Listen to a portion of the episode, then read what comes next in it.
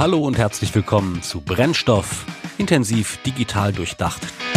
Der Podcast der Digitalagentur Kühlhaus. Heute mit einem wirklich tollen Gespräch von Clemens Weins mit Marc Poppenburg. Alles weitere von Clemens. Viel Spaß. Die heutige Folge hat es in sich, liebe Zuhörer. Eigentlich sollte es nur um die Sinnhaftigkeit oder Sinnlosigkeit des Project Oxygen von Google gehen. Und auch um dieses Thema wird es gehen, aber davor wird es ein wilder Ritt mit Mark quer durch die komplexe Welt der Arbeit. Warum Demokratie in Unternehmen nicht zu suchen hat zum Beispiel oder auch, dass Hierarchien bei weitem kein Auslaufmodell sind. Lasst euch ein wenig überraschen, so wie das Leben eben spielt. Aber nun rein in die Folge mit Mark Poppenburg. Er ist Mitgründer von Intrinsify und hat die Systemtheorie quasi inhaliert und würde sich auch selbst als leidenschaftlichen Systemtheoretiker beschreiben. Er ist vielseitig interessiert, sagt selbst von sich, dass er morgens gern in eine Eistonne springt. Hallo Marc, ich grüße dich. Hallo Clemens. Was für eine wunderschöne Begrüßung und Einführung. ich werde immer, jetzt werde immer öfter auf meine Eistonne reduziert. Ja, ich, ich kann es nicht ändern. Es ist halt so, es fällt so ins Auge. Ich habe das Video gesehen, habe gesehen, wie du rein, reingehst, schwer atmend. War schon, war schon impulsant. Hab mir nur gedacht, wer macht das morgens? Wo erwische ich dich eigentlich gerade? Du erwischt mich, also du meinst in welchem Zimmer oder in welchem Ort? In welchem, welchem Ort und vom Zimmer? Naja. Das, ich sitze im Gästezimmer unseres Hauses in Brighton. Also, in Brighton bist du gerade. Ich wohne okay. ja genau an der Südküste Englands. Ah, schöne Ecke. Heute ist ein verdammt stürmischer Tag, deswegen sitze ich auch nicht oben im Büro, weil der Wind da so laut weht, dass es dich nerven würde. Okay, da bin ich aber dankbar, dass du, bin ich dankbar, dass du dich ins Gästezimmer zurückgezogen hast. ähm, wenn du das Wort Homeoffice hörst, ne, du arbeitest ja auch gerade im Homeoffice, was fällt dir zu dem Wort ein, Homeoffice?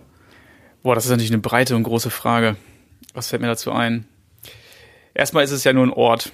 Und was mir da immer als allererstes durch den Kopf geht, ist, dass der Arbeitsort meistens nicht das Problem ist. Das heißt, es ist wahrscheinlich auch nicht die Lösung. Will sagen, es ist eigentlich mhm. egal, wo Leute arbeiten. Es sei denn, sie haben aus Wertschöpfungsbedingungen natürlich einen Grund, irgendwo vor Ort zu sein. Aber ich, äh, ich finde, es wird zu viel äh, Aufsehens, äh, wie sagt man das richtig? Aufsehens erweckt. Wird zu viel Aufsehen, genau. Ja, über. Irgendwie so. Über, irgendwie so.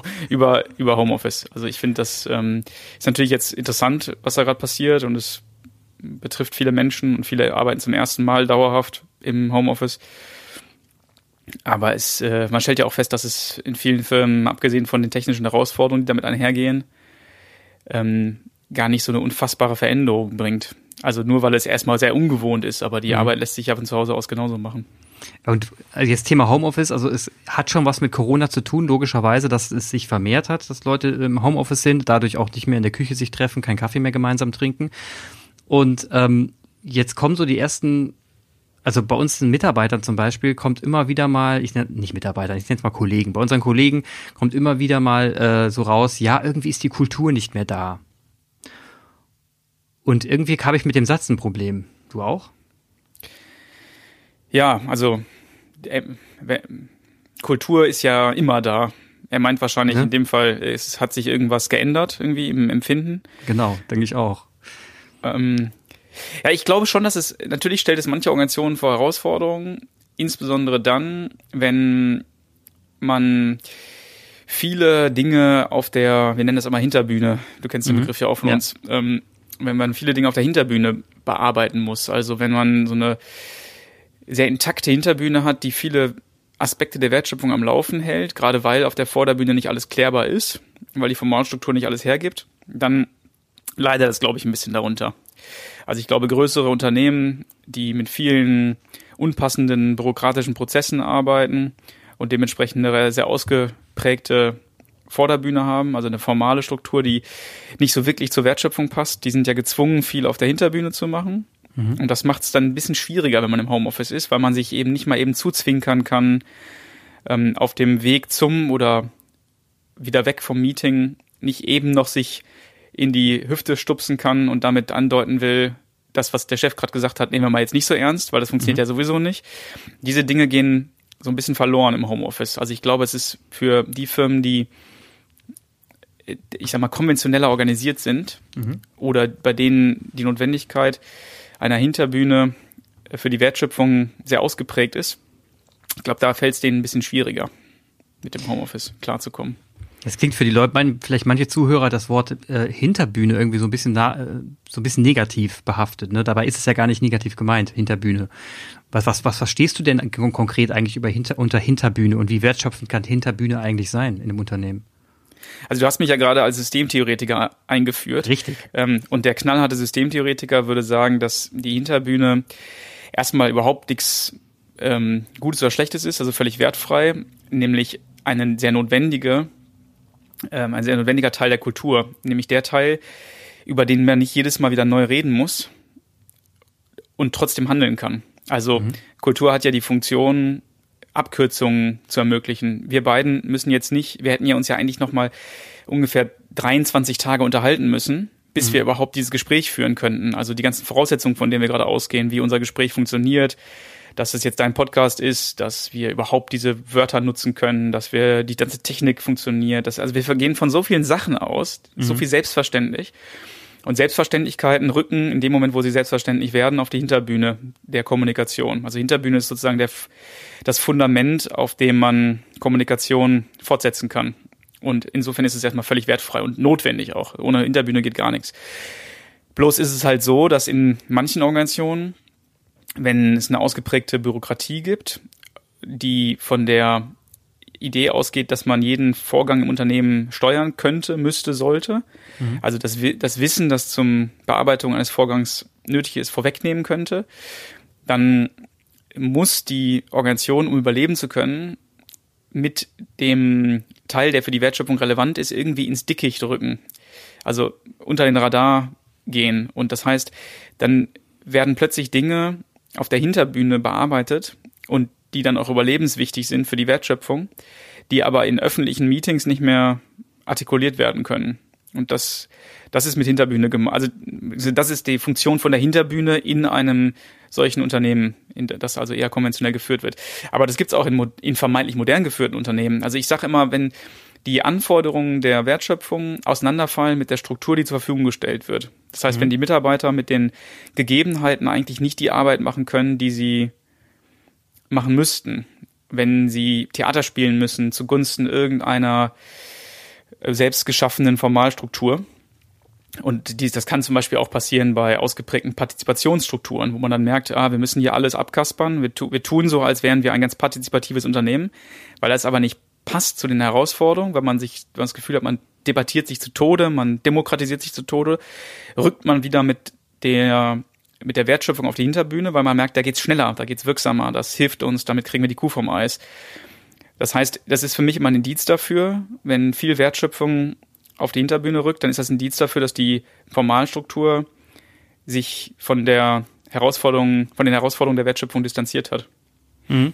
Ähm, ich, ich habe ja, wie du schon erwähnt hast, ich habe ja, äh, oder zumindest angerissen hat, weil ich es ja wüsste mit der Hinterbühne, ja, ich wüs, weiß es, weil ich ja bei euch auch eine Ausbildung gemacht habe, eben vor zwei Jahren, glaube ich, oder? Echt schon, schon lange her? Ich glaube, es war 2018. Ja, ah, doch, wow. 2018, ja, mhm. schon lange her. Ähm, und da habe ich, da habe ich auch diese Begriffe gelernt und da ist mir auch, sind auch ein paar Phrasen oder ein paar Thesen sind mir da irgendwie im Gedächtnis geblieben. Eine davon ist, die passt hier gerade gut rein, Demokratie hat in Unternehmen nicht zu suchen.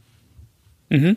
Jetzt werden meine Kollegen, manche meiner Kollegen wahrscheinlich jetzt aufschreien, wenn sie das hören. Warum hat denn Demokratie in Unternehmen nicht zu suchen? Warum würden die denn aufschreien? Weil sie davon ausgehen, dass wir in einer demokratischen, äh, demokratischen Welt leben, in der westlichen Welt. Wir äh, Wahlen haben und natürlich auch in, in, innerhalb eines Unternehmens im Team immer jeder gefragt werden sollte, wenn eine Entscheidung getroffen wird, wenn jemand eingestellt wird. Na, da gilt ja auch, seid ihr alle dafür oder nicht? Also da wird man ja schon von Demokratie ausgehen und du sagst, hat er nichts zu suchen. Ja, weil, ähm, also man muss natürlich aufpassen, ich weiß nicht, wie ideologisch aufgeladen deine Hörer sind.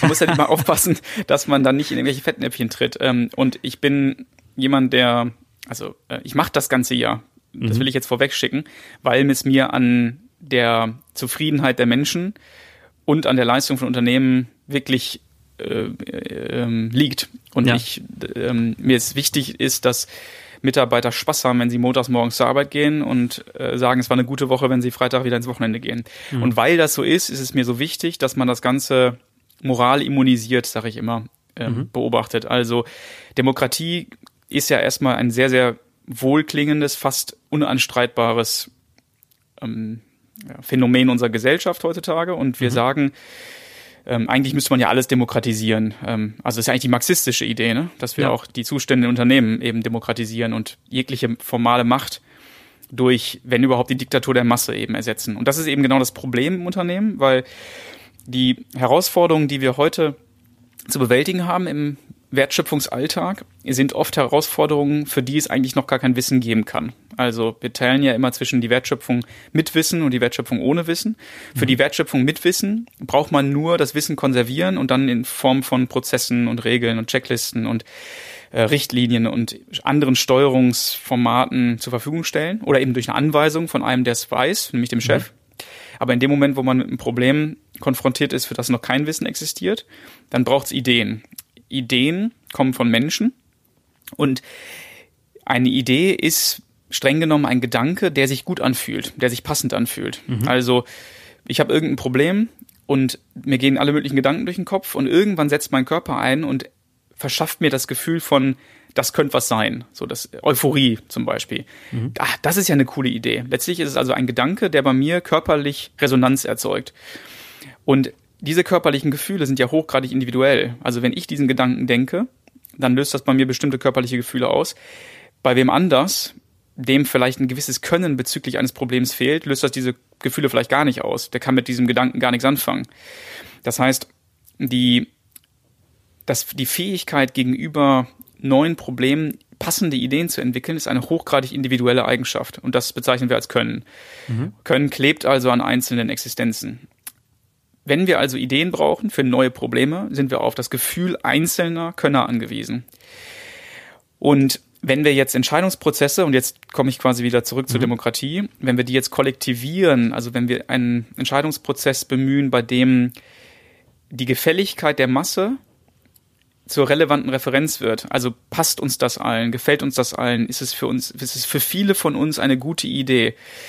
Dann unterwirft man sich der Diktatur der Masse und entzieht damit der Organisation die Möglichkeit, dass das Können dieser einzelnen Personen oder vielleicht sogar nur einer Person, die für solche Situationen besonders ausgeprägtes Gefühl hat, nicht mehr bis zum Problem durchtönen kann. Ne? Mhm. In dem Moment ist man dann plötzlich darauf angewiesen, ein anderes Talent zu entwickeln oder zu, zur Geltung zu bringen, nämlich das Talent der Debatte, der Debattenführung, des ähm, des Streitgesprächs, der Überzeugungsfähigkeit, der Präsentationsfähigkeit. Also völlig andere Talente, mhm. die oft nicht von den gleichen Könnern ähm, ja, äh, benutzt werden können genau. oder, oder zur Verfügung stehen, ne? wie diejenigen, die jetzt besonders gute Probleme, Problemlöser sind. Und das führt dazu, dass die Organisation eine zunehmende Innenreferenzierung ihrer Wertschöpfung vornimmt. Also die Referenz fürs Handeln ist immer mehr eine innere, nämlich die Zufriedenheit der Belegschaft, die Gefälligkeit bezüglich der breiten Masse, eben der demokratischen Mehrheit. Mhm. Und deswegen gefährdet man damit, dass die guten Ideen einzelner Könner zum Problem durchdringen. Und das löst dieses, dieses Dilemma der Demokratie im Unternehmen aus. Und das führt dann letztlich dazu, dass, weil das ja alle spüren, also man merkt ja im Alltag, ja, eigentlich müsste ich den Clemens fragen, weil der hat immer super Ideen bei solchen Dingen. Sowieso. Aber ich habe das jetzt, ja klar. Und ich habe letztens wieder erlebt, dass ähm, da gab es ein Unternehmen, das das auch versucht hat und dann gab es dann so einen Marktplatz, bei dem alle möglichen Entscheidungen getroffen werden sollten, unter anderem auch über die Einstellung von Mitarbeitern und größere andere Entscheidungen, Projektbesetzung und sowas. Mhm. Und es gab aber Situationen, in denen war eigentlich klar, dass das muss die, die Person machen. Das geht gar nicht anders. So. Mhm. Jetzt hat man sich also auf diesem Marktplatz Theater vorgespielt und so getan, als würde man das demokratisch machen. Dabei war das Ding eigentlich schon längst abgekatert. Also hinter ja. den Kulissen war schon klar, wer das machen muss. Und das sorgt natürlich für Frust. Das lässt die Kultur erodieren, weil man sich gegenseitig jetzt, man hat jetzt quasi einen guten Grund, sich zu misstrauen plötzlich. Ne? Mhm. Und damit beflügelt man eigentlich eine Kultur, von der man sich mit dem mit der Einführung der Demokratie ja erhofft hatte, sie loswerden zu können, nämlich eine ähm, von Misstrauen, von ähm, Skepsis, von gegenseitiger ähm, ja, Misstrauen trifft es eigentlich, das fasst eigentlich alles zusammen, ja. ähm, geprägt ist. Und das ist, das ist wirklich für die Wertschöpfung hochgradig gefährlich. Und deswegen halte ich diese ganzen Experimente, die Partizipation zu Ungunsten von individueller Könnerschaft bevorzugen, äh, für sehr gefährlich. Für die, für die Mitarbeiter, für die Organisationen und letztlich, wenn die Organisation darunter leidet, leiden ja irgendwann auch die Mitarbeiter darunter. Und dann hat keiner was gewonnen. Und dann geht auch keiner mehr gern zur Arbeit. Und dann wird man entlassen, weil kein Geschäft mehr da ist und so weiter. Also so schlimm kann es enden. Es geht alles vor die Hunde. Und, äh, und ja, also ich will kurz mal die Überleitung schaffen, warum ich das gefragt, warum ich diesen, dieses, äh, diese These eingehauen habe. Natürlich ähm, leben wir jetzt bei Kylos. Ich würde auch nicht unterschreiben, dass wir in Demokratie leben. Also Partizipation in Teilen schon, dass die Meinung der manchen Leute gefragt ist, vieler gefragt ist, aber eben nur in bestimmten Bereichen Kontext getrieben. Aber wir haben, und äh, du kennst ja auch dieses Modell, wir haben ja Holocracy eingeführt. Und für die, für die Zuhörer, was ist das in Kürze? Ähm, das heißt eigentlich, dass es keine Titel gibt, sondern klare abgrenzbare Rollen, ne, die transparent niedergeschrieben sind mit ihren Verantwortlichkeiten. Es gibt keine Abteilung, sondern zweckgebundene Teams, die nennt man dann Kreise, die in ihren Rollen sich so am besten pragmatischen ein, einem Meeting treffen sollten, damit echte Arbeit möglich ist. Also es geht erstmal nicht darum, dass äh, oder es geht erstmal darum, dass schneller zu Ergebnissen kommen wird, dass man schnell ein Ergebnis hat und pragmatisch vorgeht. Also erst einmal mit Kollegen reden auf einem kurzen Dienstweg, als gleich zu einem Meeting eskalieren ist ganz wichtig. Durch Rollen entstehen dann auch Klarheiten, sodass man direkt weiß, wen man zu welchem Thema ansprechen muss. Es entsteht mal eine, also entsteht zum Beispiel eine nicht lösbare Spannung, gibt es da stark moderierte Tacticals, so nennt man die Meetings ähm, die diese Spannung ohne großes Bohai prozessieren, sodass man auch schnell wieder zum Tagewerk übergehen kann. Also das in Kürze, das ist der Sinn hinter Holocracy, dass man schnell zum, zum, zum, äh, zum Ergebnis kommt und auch immer flexibel an der Kundenschnittstelle bleibt. Warum ich das sage ist, ähm, hier spielen, wie du sagst, klar Rollen und Talente eine Rolle. Das heißt, eine Rolle wird jemandem zugeteilt, bei dem man weiß, der wird diese Rolle am besten ausfüllen und nicht der äh, hat es jetzt verdient, weil er die Karriere äh, Karriereleiter hochgerutscht ist. Das finde ich bei Holocracy eigentlich gar nicht schlecht. Was hältst du von Holocracy eigentlich? Bevor ich darauf antworte, würde ich ganz kurz gerne noch einmal die diesen Aspekt der Partizipation aufgreifen, weil okay. ich die Sorge habe, dass man es missverstehen könnte. Mhm. Ähm, ich bin natürlich für Partizipation. Also ich bin natürlich, für, wenn Partizipation Kooperation ist, dann mhm. bin ich natürlich dafür. Und ich glaube, dass in einem Wertschöpfungsvorgang natürlich immer derjenige, der ein gutes Gefühl für die Situation hat, auch ein Interesse daran hat, gibt es noch andere Perspektiven? Gibt es vielleicht noch eine bessere Idee? Gibt es vielleicht noch was, eine Frage, die ich mir noch nicht gestellt habe? Also für all das bin ich, ne? das will ich nicht abschaffen, das ist mir ja. wichtig, das zu betonen. Die kam auch so rüber, ja. Okay, also es geht mir nur darum, nicht künstlich sozusagen die ähm, kollektive Referenz mhm. zu einer werden zu lassen. Und das ist eigentlich auch eine schöne Überleitung zu der Frage, weil Holocracy, also ich würde ja behaupten, ihr seid nicht wegen, sondern trotz Holocracy erfolgreich. Und okay, steile These. weil, weil, also ähm, Holocracy ist ein relativ starres Modell. Mhm. Und du hast gerade schon gesagt, die, ihr versucht Talente für die richtigen Rollen zu finden. Mhm. Das tut der Taylorismus auch. Der versucht auch die richtigen Führungskräfte für die richtige Position zu finden. Bloß ist das die Zeitstabilität ist das Problem. Also mhm. man hat vielleicht kurz das Gefühl, das könnte die richtige Position für die richtige, ähm, Entschuldigung, das könnte der richtige Mensch für die richtige, für die passende Position sein. Aber die Wertschöpfung ist von so vielen Überraschungen und von so viel Dynamik durchzogen, dass die Organisation lebt, ne? die entwickelt sich ständig weiter. Und mhm. hinter ihrem eigenen Rücken entstehen neue kommunikative Strukturen, mit denen die Formalstruktur gar nicht standhalten kann. Mhm. Das ist ein Problem. Ähm, und das ist, Holocracy ist meiner Meinung nach, äh, tappt in die Reißbrettfalle. Also sie versucht, Organisationen auf dem Reißbrett zu denken mhm. und erhofft sich dann davon, dass sich die Organisation sozusagen an dieses Modell hält. Aber ich bin mir sicher, auch bei euch beobachtet ihr, wie hinter dem Rücken der Organisation vorbei an den eigentlichen eingerichteten Prozessen, Rollen und so weiter Kommunikation stattfindet, die hochgradig relevant ist mhm. und bei der man merkt, das müssen wir jetzt unterm Radar machen. Weil auf dem, also überm Radar oder wie, wie auch immer das Gegenteil wäre, ähm, in, in der Formalstruktur lässt sich das nicht lösen. Weil wenn ich den frage, dann ich kann ihn, ich kann so tun, als würde ich ihn fragen. Er hat ja die Rolle, er müsste ja eigentlich entscheiden, aber mhm. ich kriege dann keine zufriedenstellende Antwort.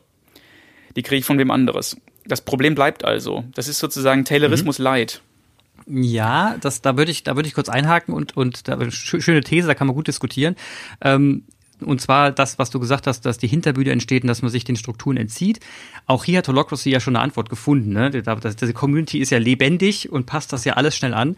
Und die haben sich dann gesagt, naja, deswegen muss es auch sowas geben wie A, eine individuelle Action. Also das heißt, wenn ich merke, derjenige ist vielleicht im Urlaub oder gerade nicht da, machst es halt einfach selbst, weil Prämisse Nummer eins ist immer, die Arbeit muss getan werden. Egal wie. Das ist Prämisse Nummer eins. Prämisse Nummer zwei ist, versuche es so transparent wie möglich zu machen, dass es nachvollziehbar für die Organisation bleibt. Und dadurch entstehen dann die Prozesse hinten dran, die aber nicht in Stein gemeißelt sind. Das heißt, man hat immer die Möglichkeit, wenn man zum Beispiel sagt, naja, die Rolle, die hat's halt einfach nicht drauf, dann, dann äußert man das eben in Form einer Spannung und kann diese Rolle dann A entsprechend ansprechen und sagen, transparent ansprechen und sagen, pass mal auf, diese Aufgabe wurde dir erteilt, du hast es nicht hingekriegt, vielleicht bist du nicht geeignet für die Rolle, jetzt mal ganz wertfrei, vielleicht brauchst du eine andere. Und äh, dann wird auch entsprechend schnell gehandelt, weil man nach der, wenn man eine Spannung einführt, ähm, jemand auch die Rolle entziehen kann. Ich nenne dir ein konkretes Beispiel. Äh, unser CEO Christian Reschke, der war mal auch Accounter bei uns. Also hatte die Rolle Account. Und äh, er hat so viele Rollen, dass ähm, dass er, er hat ja logischerweise ein, ein, Unternehmen zu führen, dass er jetzt die Rolle Account nicht zu 100 Prozent ausfüllen konnte. Und äh, vielleicht hat er sie auch einfach mal so bekommen, weil wir damals die Rollen halt so verteilt haben. Und dann habe ich eine Spannung geäußert und gesagt, nee, du erfüllst nicht alle Accountabilities, also Verantwortlichkeiten dieser Rolle. Du machst bestimmte Dinge nicht. Das heißt, du bist de facto nicht Account. Habe diese Spannung eingereicht, die wurde prozessiert ähm, mit objektiven Gründen und dann wurde ihm die Rolle einfach schlicht und ergreifend entzogen. Und alle waren damit total fein mit haben das dann so hingenommen und dann war die Rolle weg. Also hat fand ich ein sehr angenehm angenehme Vorgehensweise, um jemand zu erklären, pass mal auf, ähm, ist jetzt nicht dein Ding. Also ich habe das Gefühl, dass zumindest die Community um Holocracy herum versucht, ähm, auf diese Gegebenheiten der Hinterbühne einzugehen, zu sagen, pass mal auf, alles cool, ja, wenn ihr mit den Dingen nicht einverstanden seid, dann schaffen wir eben quasi offiziell die Ausnahmeregeln. Also wir kreieren in die Struktur rein die Hinterbühne die ist mit, mit in der Vorderbühne dabei, sodass es gar keine Hinterbühne mehr geben kann. Ja, die gibt's ja immer. Also es gibt immer eine Hinterbühne in einer Organisation. Ja, gut, es gibt immer eine, ja, stimmt. Es, es, es braucht immer Selbstverständlichkeiten, die man nicht mehr kommunizieren muss. Aber die, ähm, ich will es mal so sagen, solange sich die Holocracy Community oder das ähm, unter Holocracy verstandene Konzept von den Gegebenheiten der Märkte erziehen lässt, kann man ja mhm. weiterhin Holocracy spielen. ja, also genau. ne, das ist, äh, ist ja okay. Ähm, jede Organisation braucht eine Formalstruktur. Ja. Ähm, der Tellerismus hat, ist auch eine Formalstruktur, mhm. der an bestimmten Stellen an seine Grenzen gerät, aber ohne den man auch nicht könnte. Mhm. Also eine Organisation wird immer ähm, in eine Vorder- und eine Hinterbühne zerfallen und es wird immer formale und informelle Strukturen geben. Ähm, und wenn man eins zugunsten, zugunsten dem anderen abschaffen wollen würde, mhm. würde die Organisation entweder erstarren oder in Beliebigkeit zerfallen. Also je nachdem, in welche Richtung man kippt. Also insofern braucht es immer so eine Formalstruktur. Und solange man nicht die Struktur zu ernst nimmt, sozusagen, solange man sich eine gewisse ähm, Flexibilität gönnt, dann kann man, deswegen nutze ich nochmal diese abfällige Formulierung, kann man gerne Holocracy oder Taylorismus oder mhm. Ähm, Soziokratie oder ähm, im kleineren Scrum oder Kanban spielen. Mhm. Wichtig ist, man, man muss immer die Möglichkeit haben, die Wertschöpfung zu integrieren und sich von der von den Herausforderungen der Märkte erziehen zu lassen. Also ich, wenn ich mir eine Organisation angucke zum Beispiel, ähm, ich, ich ähm, lerne ja ständig neue Organisationen kennen, dann, ja. dann versuche ich mir ein Bild von, dann erzähle ich mir natürlich die Schauseite, lasse ich mhm. mir erzählen und dann schaue ich mir an, was ich als sozusagen als neugieriger Detektiv, was ist denn sozusagen kommunikativ für eine Struktur, für eine informelle Struktur entstanden, hinter mhm. dem Rücken der eigenen Akteure, ähm, die man auch selber oft schwer hat zu beobachten, ähm, also die ich auch an mir selbst in meinem Unternehmen nur schwerlich beobachten könnte. Ist nicht so einfach, weil es ja eben Selbstverständlichkeiten sind, von denen man Gebrauch macht.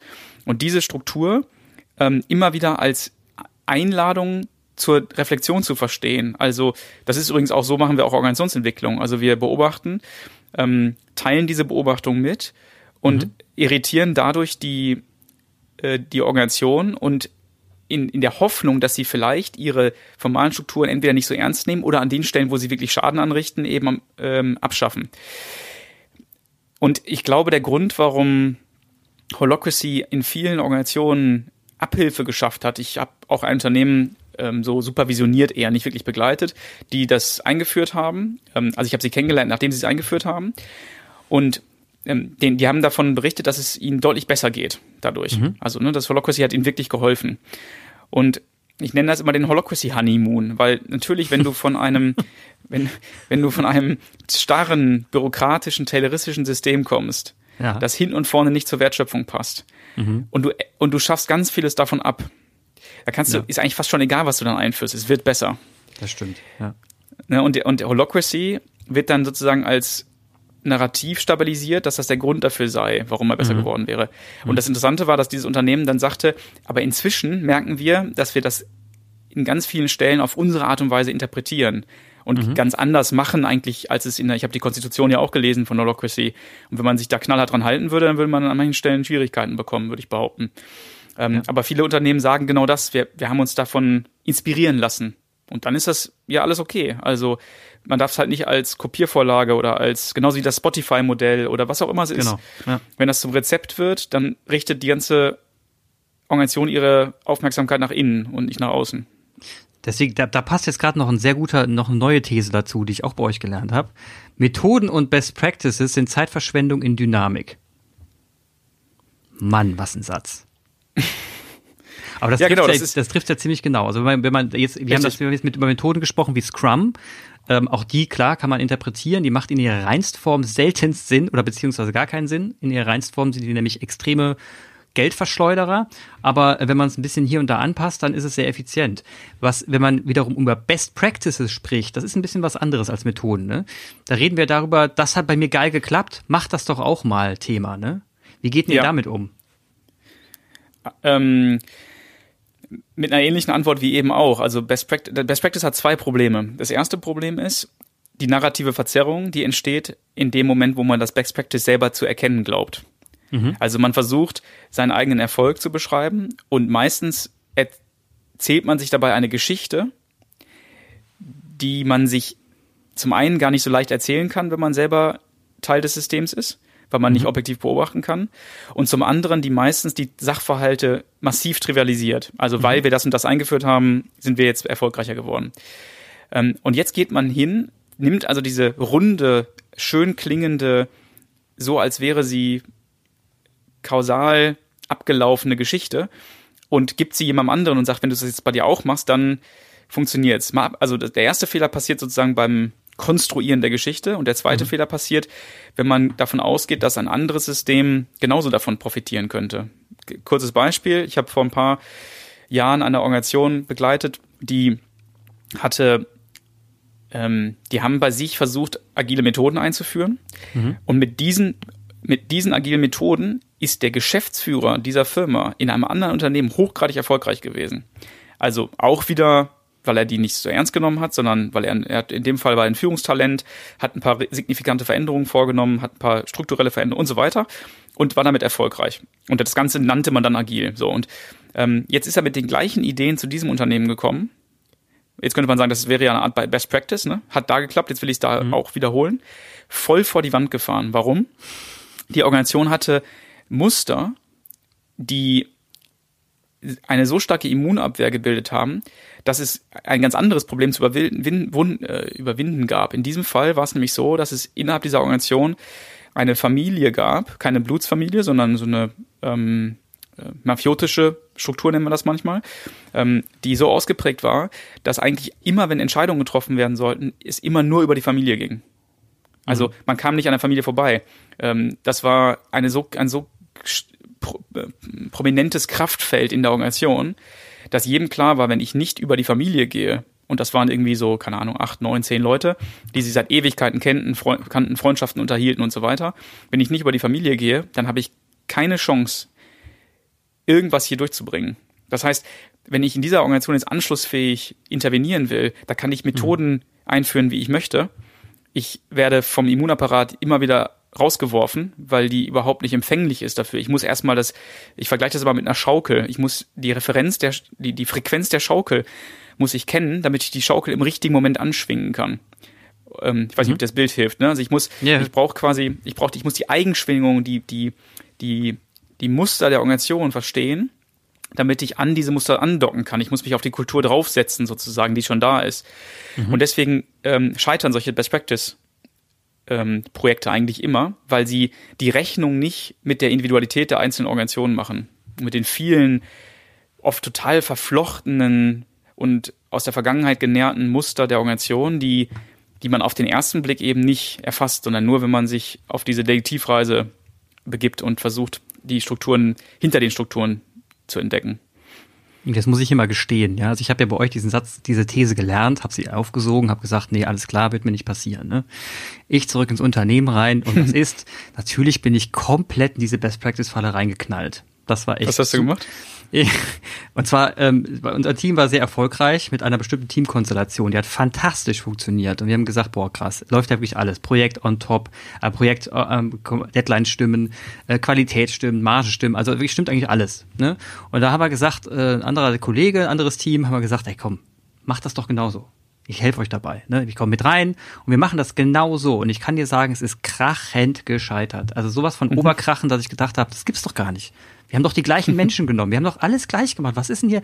Und äh, im Detail hat man es dann aber auch festgestellt, woran es lag. Es lag an, an die, die Brief, das Briefing war anders, die Kultur im Team war gerade anders, weil die andere, auf andere Art und Weise zusammengearbeitet haben. Mentalität war anders durch den Kunden auch getrieben. Ne? Die Kunden prägen ja auch eine Kultur in der Agentur ganz stark ähm, weil sie sich ja überschwappen quasi und man sich dann dementsprechend anpasst. Also es hat überhaupt nicht hin und vorne geklappt ähm, seitdem halte ich auch von Best Practices extrem Abstand. Und jeder, jeder der das Wort äh, nur in den Mund nimmt, sage ich jetzt mal, jetzt gucken wir uns erstmal die Situation an und dann entscheiden wir vor Ort, was wir jetzt machen sollten. Also, selbst wenn man es bei genau, euch lernt, ne? Wär, ja, vielleicht müssen wir doch besser erklären. ähm, der, also wir die, fühlen, der, ich muss es fühlen. ja, vielleicht den Schmerz erstmal. Ja, ja. Die, das, das Ding ist halt, dass wir viel zu oft mit Lösungen loslegen, ohne überhaupt das Problem zu kennen. Das ist genau. die ganze Idee der agilen Transformation oder der digitalen, ist scheißegal welche Transformation, Lean Transformation. Mhm. Das wird alles eingeführt in der Hoffnung, dass man Probleme löst, die man noch gar nicht kennt. Ja. Und ähm, wenn man das, wenn man das umdreht, das Spiel, und versucht erstmal dieses System zu ergründen, dann hat man eine viel, viel bessere Chance zu intervenieren. Und ja. Systeme sind halt lebendig. Es ist wie, wir vergleichen das ja manchmal, Lars, vor allen Dingen mit dem Fußball. Ähm, wenn ich jetzt unter gleichen Anfangsbedingungen ähm, das Spiel anpfeifen würde. Ne? Gleiche Mannschaft, gleiche Spieler, gleiche Trikots, gleicher Rasen, gleiches Wetter, gleich, gleiche mhm. Zuschauer, gleiche Musik, alles gleich. Das Spiel würde ja trotzdem einen anderen Verlauf nehmen. Ja. Und ich muss eben auf diese Dynamik reagieren, auf diesen immer wieder anderen Verlauf. Also sogar das gleiche Unternehmen könnte sich nicht mit seinem eigenen Best Practice versorgen.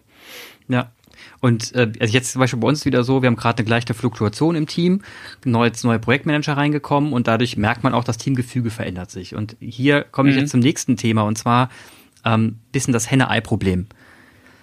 Struktur oder Verhalten? Was kommt zuerst? Ändere ich Strukturen oder ändere ich das Mindset und ändere dadurch die Struktur des Unternehmens? Oder muss ich beides gemeinsam anfassen, parallel? Also wie ist da der, wie geht man da am cleversten vor? Ich unterstelle mal, du kennst die Antwort ja eigentlich. Insofern stellst du sie mir auch. ich will ähm, noch mal hören, wie du es sagst. Ich, das klingt immer so schön. Danke, Clemens. Ähm, ja, jetzt müssen wir wahrscheinlich wieder ein bisschen ausholen. Also die, es gibt zwei Möglichkeiten, über Organisationen nachzudenken. Die eine Möglichkeit ist, man geht davon aus, Organisationen bestehen aus Menschen. Mhm. Das ist die gängige, die intuitive, die naheliegendste, die landläufigste, wie soll es auch anders sein? Ne? Also wenn man sich, mhm. wenn man jemanden fragt, woraus besteht eine Organisation, würde man immer erstmal sagen aus Menschen. Das wirft aber Probleme auf, denn wenn man idiotisches Verhalten in Organisationen beobachtet oder unsinniges Verhalten oder misstrauisches Verhalten, dann ist ja die logische Schlussfolgerung, wenn die Organisation aus Menschen besteht, wir müssen es hier mit Idioten oder misstrauischen Menschen mhm. oder eben was war das andere Verb, ich weiß es nicht mehr, äh, zu tun haben, also sehr unsinnigen äh, oder nicht mhm. von Sinn Gebrauch machenden Menschen zu tun haben. Also, denn wenn eine Organisation aus Menschen besteht, dann machen die ja die Organisation. Ja. Und dann kommt man natürlich auch zu der, zu dem Schluss, zu diesem gängigen Schluss, von dem auch die ganze Change-Literatur durchzogen ist, nämlich zu dem Schluss, dann müssen wir doch an den Menschen arbeiten. Ja. Wie arbeite ich an den Menschen? Ich arbeite an den Menschen, indem ich sie höflich bitte, sich anders zu verhalten, indem ich sie in Workshops versuche dafür zu gewinnen, sich anders zu verhalten. Oder vielleicht gehe ich sogar noch weiter und schicke sie zum äh, Meditationsretreat und hoffe, ich kann irgendwie an ihren tiefsten inneren Veränderungen mhm. der, in der Bewusstseinsstruktur vornehmen und sie werden dann zu, ich sag's jetzt mal ganz böse, besseren Menschen. Denn das ist das, mhm. was klassisches Change Management oft will. Es will Menschen verändern und damit eigentlich, obwohl es ja immer in so einer weißen Weste, äh, in einem gut gekleideten Gewand daherkommt, ist es für mich eigentlich eine sehr moralisch fragwürdige Sichtweise, mal ganz abgesehen davon, dass sie komplett dysfunktional ist. Ähm, denn es gibt einen anderen Blick auf Organisationen, nämlich dass Organisationen aus Kommunikation bestehen und nicht aus Menschen. Ich vergleiche das mhm. immer ganz gerne mit Spielen. Also wenn ich ein Spiel spiele, ein Brettspiel, dann ähm, ist das Verhalten, das ich auf dem Spielbrett beobachte, ja maßgeblich davon beeinflusst, welche Spielregeln eigentlich gerade herrschen und auf welchem mhm. Spielbrett ich überhaupt mich befinde. Ich kann aber die gleichen Spieler, die das Spiel gerade spielen, nehmen und lasse sie ein anderes Spiel spielen. Sogar parallel könnte man das. Man wüsste sofort, ich bin jetzt hier auf einem anderen Spielbrett, ich muss mich hier anders verhalten. Und deswegen überrascht es auch nicht, dass Mitarbeiter in der Lage sind, einen Arbeitgeber zu verlassen, einen Tag später bei einem anderen Arbeitgeber anzufangen und ein völlig anderes Verhalten zu zeigen. Also Kontext macht Verhalten, Systeme prägen Verhalten. Das heißt nicht, dass ich will den Menschen nicht ihre ihren ähm, freien Willen absprechen. Das wäre eine philosophische Diskussion, die man vielleicht auch noch führen könnte, aber ähm, ich, äh, aber die, die das Verhalten wird halt viel, viel stärker durch den Kontext geprägt und viel weniger stark durch das, durch die individuelle Persönlichkeit. Ähm, mhm. Ähm, natürlich hat die einen Einfluss, natürlich macht das einen Unterschied. Und wenn die Dynamik hoch wird, und jetzt wird es wieder interessant, wenn die Dynamik hoch ist, wenn es viele Überraschungen gibt in der Wertschöpfung, dann kommt es natürlich wieder mehr auf einzelne Könner an. Jetzt ja. macht es also auch einen größeren Unterschied, wer was macht. Das ist die Paradoxie der, der Systemtheorie. Also dass Menschen Umwelt des Systems sind, also gehören, gehören eigentlich gar nicht zum Unternehmen. Ist ja erstmal ein sehr gewöhnungsbedürftiger Gedanke. Mhm. Und gleichzeitig können sie insbesondere dann, wenn die, man nennt das strukturelle Kopplung hoch ist, wenn also eine hohe Abhängigkeit von einzelnen äh, Menschen nötig ist, weil es Ideen braucht und Ideen kommen nun mal nur von Menschen, ähm, mhm. dann kommt es zu dieser interessanten Abhängigkeit, die dazu führen kann, dass Einzelne doch wieder einen großen Unterschied machen. Und das ist das, was ihr wahrscheinlich auch bei euch beobachtet. Ihr macht ja. Also man könnte sagen, nicht, ihr werdet nicht, nicht Holocracy macht die Kühlhaus erfolgreich, sondern einzelne mhm. Könner machen die Kühlhaus und Holocracy erfolgreich. Genauso wie eine Methode nie ein Problem löst, sondern es sei denn, es handelt sich ein, um ein Todesproblem, also ein ausschließlich überraschungsfreies Problem. Aber ansonsten ist es immer der Könner oder die Könnerin, die aus einer Methode etwas macht, was zum Erfolg führt. Also sie, sie nimmt ihr eigenes Talent in Gebrauch. Und erst dadurch wird es überhaupt was. Das heißt, es ist sozusagen, die Methode ist eigentlich nur das, das, das Sicherungsseil, mit dem man sich mhm. Äh, voll in sein eigenes Können stürzen kann und sich gut damit fühlen kann, das zu tun, was man in Gegenwart dieser Problemsituation glaubt, tun zu müssen. Ja, es ist, äh, also wie du schon gesagt hast, innerhalb eines Systems wird gesprochen. Ähm, aber also auf pragmatischem Level heißt das also, man hat eine gewisse Regel in der Sprache, man nutzt bestimmte Vokabeln und die fördern wiederum ein Verhalten, was dazu führt, dass Menschen sich in bestimmten Systemen auf bestimmte Art und Weise verhalten.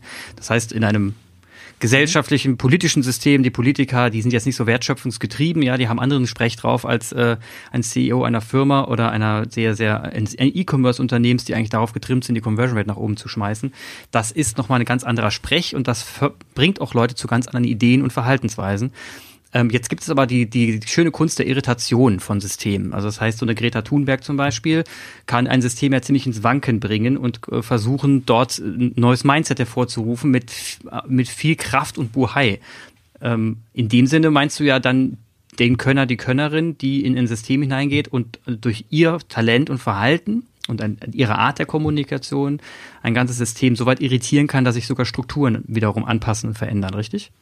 Das kann passieren, genau. Also Systeme lernen ständig von ihrer Umwelt, weil Systeme an die Umwelt angepasste ähm, Entitäten sind. Mhm. Und ich vergleiche das auch manchmal mit der Tierwelt. Ähm, die Evolution eines, keine Ahnung, Fuchses ist ja eine Erfolgsgeschichte einer an die Umwelt angepassten äh, in diesem Fall Kette von Systemen, nämlich ein Fuchs folgt dem nächsten und so weiter. Also mhm. es ist bei, bei Kommunikationssystemen ist die Evolution, wenn du so willst, schneller. Ähm, auf der Mikroebene, also ein, ein soziales System wie ein Unternehmen, äh, da findet die Evolution schon im eigenen ähm, Lebenszyklus statt. Also sie, mhm. ne, es ist nicht so, dass jetzt quasi eine Organisation erst sterben muss, damit die Evolution, das ist auf, das passiert auf Makroebene, das ist ja quasi Schumpeter, ne? Also so, mhm. so sorgen wir dafür, dass die Produktivität in, in, in der Wirtschaft steigt, indem halt ähm, unproduktive Unternehmen aus dem Markt ausscheiden.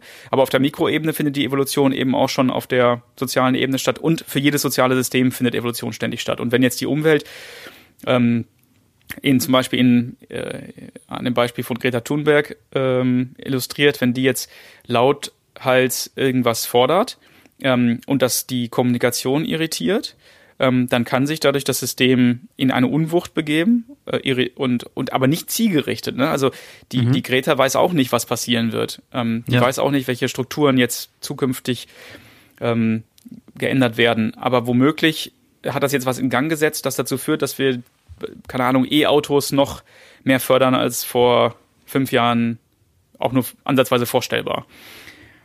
Ähm, also niemand macht die Welt. Das ist eigentlich, das ist ja eigentlich die Erkenntnis der Systemtheorie und an der stoßen sich viele, ähm, weil, weil man damit immer schnell die Moral also man will das immer schnell, das gefällt einem halt nicht, das schmeckt einem nicht. Aber die Systemtheorie ja. will gar nicht, die will nicht bewerten, die will nicht ähm, die will nicht sagen, so ist es besser. Sie versucht ja nur ein Erklärungsmodell anzubieten, mit dem man die Mechanismen, die wir in der Welt ähm, vorfinden, oder anders, die Phänomene, die wir in der Welt vorfinden, besser erklären zu können durch Mechanismen, die in der Systemtheorie abgebildet sind.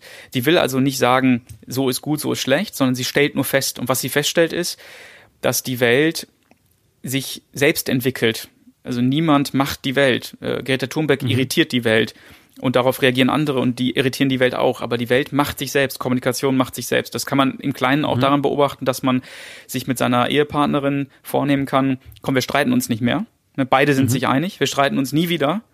Zehn Minuten später ist es schon wieder soweit. Also man kann die Kommunikation, man kann Kommunikation nicht machen. Und das ist der, das ist das Denkangebot der Systemtheorie, das sperrige, ungewöhnliche Denkangebot der Systemtheorie, mit dem ich aber praktische Probleme viel, viel besser lösen kann, als ich es früher hätte tun können. Und darum geht's mir. Also ich kann mir jetzt vorstellen, dass der eine oder andere, der hier zuhört, eine, einen Knoten ins Gehirn bekommt. Kommunikation kann man nicht machen. Ne? Das, das bleibt hängen. Weil was heißt denn das jetzt? Ich kommuniziere doch gerade, indem ich Informationen aus meinem Mund fließen lasse und sie bei dir ankommen. Was, kannst du das vielleicht noch ein bisschen näher beleuchten, was das bedeutet, was man Kommunikation nicht machen kann, sondern sie nun mal da ist? Ähm, boah, wir gehen tief heute. Also, ähm, cool, cool, cooles Gespräch. Ähm, ich versuche mal ein Beispiel zu verdeutlichen. Wenn du, wenn du dich nackt in eine Sauna setzt, mhm. dann hängt es von dem Kontext ab, ob diese Aktion zur Empörung führt oder überhaupt nichts auslöst. Wenn du das nämlich Amerika machst oder in England, hier in England sind die alle ziemlich prüde, was das angeht, ähm, dann spürst du, dann spürst du sofort den Immunapparat des Systems Sauna. Sauna mhm. ist ja in dem Sinne ein soziales System, da gelten gewisse kulturelle Regeln und in England gilt halt die Regel, man zieht sich hier, man zieht sich hier an. Er hat hier eine Badehose an als Mann. Und wenn ich da jetzt mhm. nackt reingehe, löst das Empörung aus. Wenn ich das in Deutschland mache, löst es keine Empörung aus. Ähm, wenn ich mich ich kann mich sogar auf eine Bank setzen, ähm, angezogen mit Hut und, und, und, und Jacke. Wenn die außerhalb einer Sauna steht, ist es auch wieder normal. Also worauf ich hinaus mhm. will, ist drei mit, ein und dieselbe Mitteilung. Nämlich, ich setze mich, jetzt nee, gehen wir davon aus, wir bleiben beim Nacktsein, ich setze mich nackt mhm. auf die Bank. Ein und dieselbe Mitteilung löst abhängig vom Kontext unterschiedliche Kommunikationen aus. Mhm. Das heißt, die Bedeutung, die Kommunikation ergibt sich erst durch den Kontext die kann man nicht mitliefern. Ich, ich, also die Systemtheorie unterscheidet zwischen Mitteilung und Kommunikation. Du teilst gerade mhm. mit und ich teile mit. Welche Kommunikation daraus wird, ist im hohen Maße davon geprägt, in welchem Kontext wir uns gerade befinden. Die Tatsache, dass du mhm. mich tendenziell gerade interviewst, mhm. ähm, bringt ja Voraussetzungen mit, die, also angenommen, keine Ahnung, ich hätte jetzt keine Ahnung von dem, worüber ich rede. Und es würde langsam peinlich werden und das Gespräch würde kippen. Und du würdest mir Fragen stellen, die ich nicht beantworten kann, dann würde ich ja wahrscheinlich mit Händen und Füßen versuchen, diese Rollenverteilung wieder zu reetablieren, in der ich irgendwie noch mit ähm, einem guten Gesicht davonkomme und als der Interviewte davonkomme, zu dem man tendenziell, so ist ja die Konstellation jetzt gerade gebaut, obwohl du ja auch verdammt mhm. viel darüber erzählen könntest und ich, ich könnte dich zu allen möglichen Sachen befragen, wo ich was lernen würde. Ähm, trotzdem ist die Konstellation jetzt gerade so gebaut, dass, dass du mich befragst und dadurch ich will jetzt sagen nicht unter, aber du weißt, was mhm. ich meine. Ne? Es gibt halt ja, ja, Gefälle in ja. unserer Beziehung. Ja. Und in diese Beziehungs, in dieses Beziehungsgefälle spreche ich ja rein. Also ich setze Mitteilungen ab, die von ganz vielen Dingen schon Gebrauch machen. Und erst da, in diesem Kontext entsteht erst die Kommunikation. Noch, noch mal ein anderes Beispiel, vielleicht kann man es dann noch besser greifen. Wenn ich einen 100-Euro-Schein auf den Tisch lege, dann ist es eine Mitteilung. Welche Kommunikation das ist, hängt davon ab, wieder vom sozialen System, dem ich diese Mitteilung anbiete. Wenn mhm. ich das in einer Tankstelle mache, dann geht man gemeinsam von dem Spiel Wirtschaft aus. Man geht also mhm. davon aus, dass ich gerade einen Tankvorgang abgeschlossen habe. Das heißt, ich habe eine Leistung bezogen und jetzt gebe ich dem Tankwart einen 100-Euro-Schein und damit erwidere ich mit einer Gegenleistung. Und Leistung für Gegenleistung ist das Spiel der Wirtschaft. Damit mhm. wissen beide, alles klar, wir, wir betreiben hier gerade das Spiel Wirtschaft gemeinsam. Mache ich das gleiche im Gerichtssaal, lege ich die 100 Euro dem Richter auf den Tisch, gucken alle komisch. Ne? Wahrscheinlich mhm. geht man von Bestechungsversuch aus. Vielleicht müsste ich das in dem Fall ihm dann in der Pause in die Tasche stecken oder so. Und vielleicht müsste es auch mehr als 100 Euro sein, aber du weißt, worauf ich hinaus will. ja. Also die gleiche Mitteilung, die gleiche Mitteilung hat eine völlig andere Bedeutung. Und es gibt sogar Extremsituationen, in denen eine Mitteilung nicht mal zur Kommunikation wird. Also es gibt, man kann sich Kulturen vorstellen, in denen gewisse Mitteilungen, die wir als Mitteil, die, die wir als Einladung zur Kommunikation verstehen, womöglich gar keine Kommunikation auslösen. Keine Ahnung, vielleicht gibt's, jetzt muss ich was konstruieren. Ähm, wenn wir, ähm, ähm, wenn wir, wenn wir winken, dann gibt's womöglich gibt es Länder, in denen man die ganze Zeit winkt, weil man sich irgendwelche Insekten aus dem Gesicht mhm. ähm, wischt. So, dann das heißt, das, das, das Winken ist eigentlich ein äh, Normalzustand. Das machen die Leute tagtäglich stundenlang, weil sie halt die ganze Zeit Insekten loswerden wollen. Wenn ich jetzt also da hinkomme und winke, setze ich eine Mitteilung ab, aber es entsteht nicht mal Kommunikation. Ja. Weil alle davon ausgehen, ja, der winkt, der, der, ne, der wischt sich halt Insekten aus dem Gesicht. Also es ist, das will die Systemtheorie sagen. Die Systemtheorie will sagen, Systeme sind selbstläufige Geschöpfe, mhm. die wir selber als Spieler in Gebrauch nehmen. Wir, wir, wir sind nicht Teil dieser Spiele, aber wir nutzen diese Spiele. Man könnte es auch andersrum formulieren, was ich auch gerne tue. Eigentlich spielen diese Spiele uns. Also eigentlich sind diese ganzen Spiele Sauna, Meeting, Unternehmen mhm. als Ganzes, Wirtschaft, Recht, Politik, Gesellschaft als Ganzes, das sind alles Spiele, die wir gemeinsam spielen oder diese Spiele spielen uns und damit es weiter, damit's weitergehen kann, instrumentalisieren sie unsere Mitteilungen zu ihren eigenen Gunsten. Du legst einen 100-Euro-Schein hin und willst eigentlich damit Wirtschaft signalisieren, aber daraus wird einfach was ganz anderes gemacht. Bestechungsversuch. Ob du es gar nicht, obwohl du es gar nicht so meintest. Du hast also nicht in der Hand, welche Kommunikation stattfindet. Ja, es ist, äh, wir benutzen bei uns bei Kühlers oft das Wort, also jetzt gehe ich noch ein Stückchen tiefer, ähm, das Wort sinnstiftendes Arbeiten. Ne? Und ich, ich habe immer das Gefühl, wenn man gerade wenn man gerade etwas tut, und man, das kommt ja vor, durch Kommunikation stellt man im Meeting fest, Heidenei, irgendwie ist das hier gerade nicht sinnstiftend, sondern ziemliche Zeitverschwendung. Das kennst du wahrscheinlich auch. Du bist in einem Meeting und hast das Gefühl, was mache ich hier eigentlich? Ähm, das ist, da, da entsteht ja das Gefühl von, das ist sinnlos und hat überhaupt keine Sinnstift, ist nicht sinnstiftend. Und weil du gerade eben erwähnt hast, dass man in Kontexten unterwegs ist und innerhalb von Kontexten kommuniziert, ähm, entsteht ja, entsteht ja, wenn die Kommunikation greift und in den Kontext hineinpasst, entsteht da ja auch ein Sinn. Ne, du hast in dem Moment einen Sinn erkannt, dass du in diesem mhm. Kontext in der Kommunikation hineinpasst und der Sinn ist dir in dem Moment vollkommen klar. Weswegen ähm, man ja auch eigentlich davon sprechen muss, dass es nicht diesen Sinn, den diesen Sinn des Lebens gibt oder den Sinn einer Firma, sondern immer nur Sinne des Lebens und eine Sinne des der Sinne einer Firma, ja. die die man die man kombinieren müsste und äh, zu einem komplexen etwas zusammen macht. Und das komplexe Gebilde kann man im Übergriff einen Sinn nennen, aber ähm, letzten Endes sind Sinne. Passt das ungefähr? Ja, hundertprozentig, genau. Jedes System hat seinen eigenen Sinn, könnte man sagen. Und wir machen von diesen verschiedenen Systemen Gebrauch. Man nennt in der Systemtheorie spricht man auch von sinnkonstituierenden Systemen. Also das ist auch mhm. eine, noch eine weitere Entwicklung, die der Peter Fuchs auch aufgegriffen hat, einer der Systemtheoretiker und einer der Schüler von Luhmann. Aber es geht jetzt zu weit. Aber das ja. genau Sinn ist ähm, Sinn ist sozusagen das Medium, das soziale Systeme in Gebrauch nehmen, um daraus Formen zu machen. Und eine Form ist dann wiederum, ne, zum Beispiel im System Wirtschaft, die Unterscheidung zwischen mhm. Zahlung, Nichtzahlung, Leistungsübertragung, keine Leistungsübertragung. Und in dem Moment, wo ich mich in diesem System wähne oder wenn ich das Gefühl habe, ich spiele gerade dieses Spiel, dann mhm. erscheint etwas als sinnvoll, wenn es zu diesem Spiel beiträgt. Wenn man den Eindruck hat, wir reden jetzt hier schon seit drei Stunden über Nichtigkeiten und damit können wir keinen zusätzlichen Euro verdienen, dann empfindet man das als sinnlos. Das wäre aber bei einem philosophischen Gesprächskreis wohl gerade womöglich gerade genau der Sinn der Sache, dass man nämlich sich verliert in irgendwelchen Gedanken und ausschweift und so. Das heißt, der Kontext macht hier auch hier wieder einen Unterschied und bietet den Sinn an, von dem man dann äh, sich ähm, inspirieren lässt oder den man nutzt.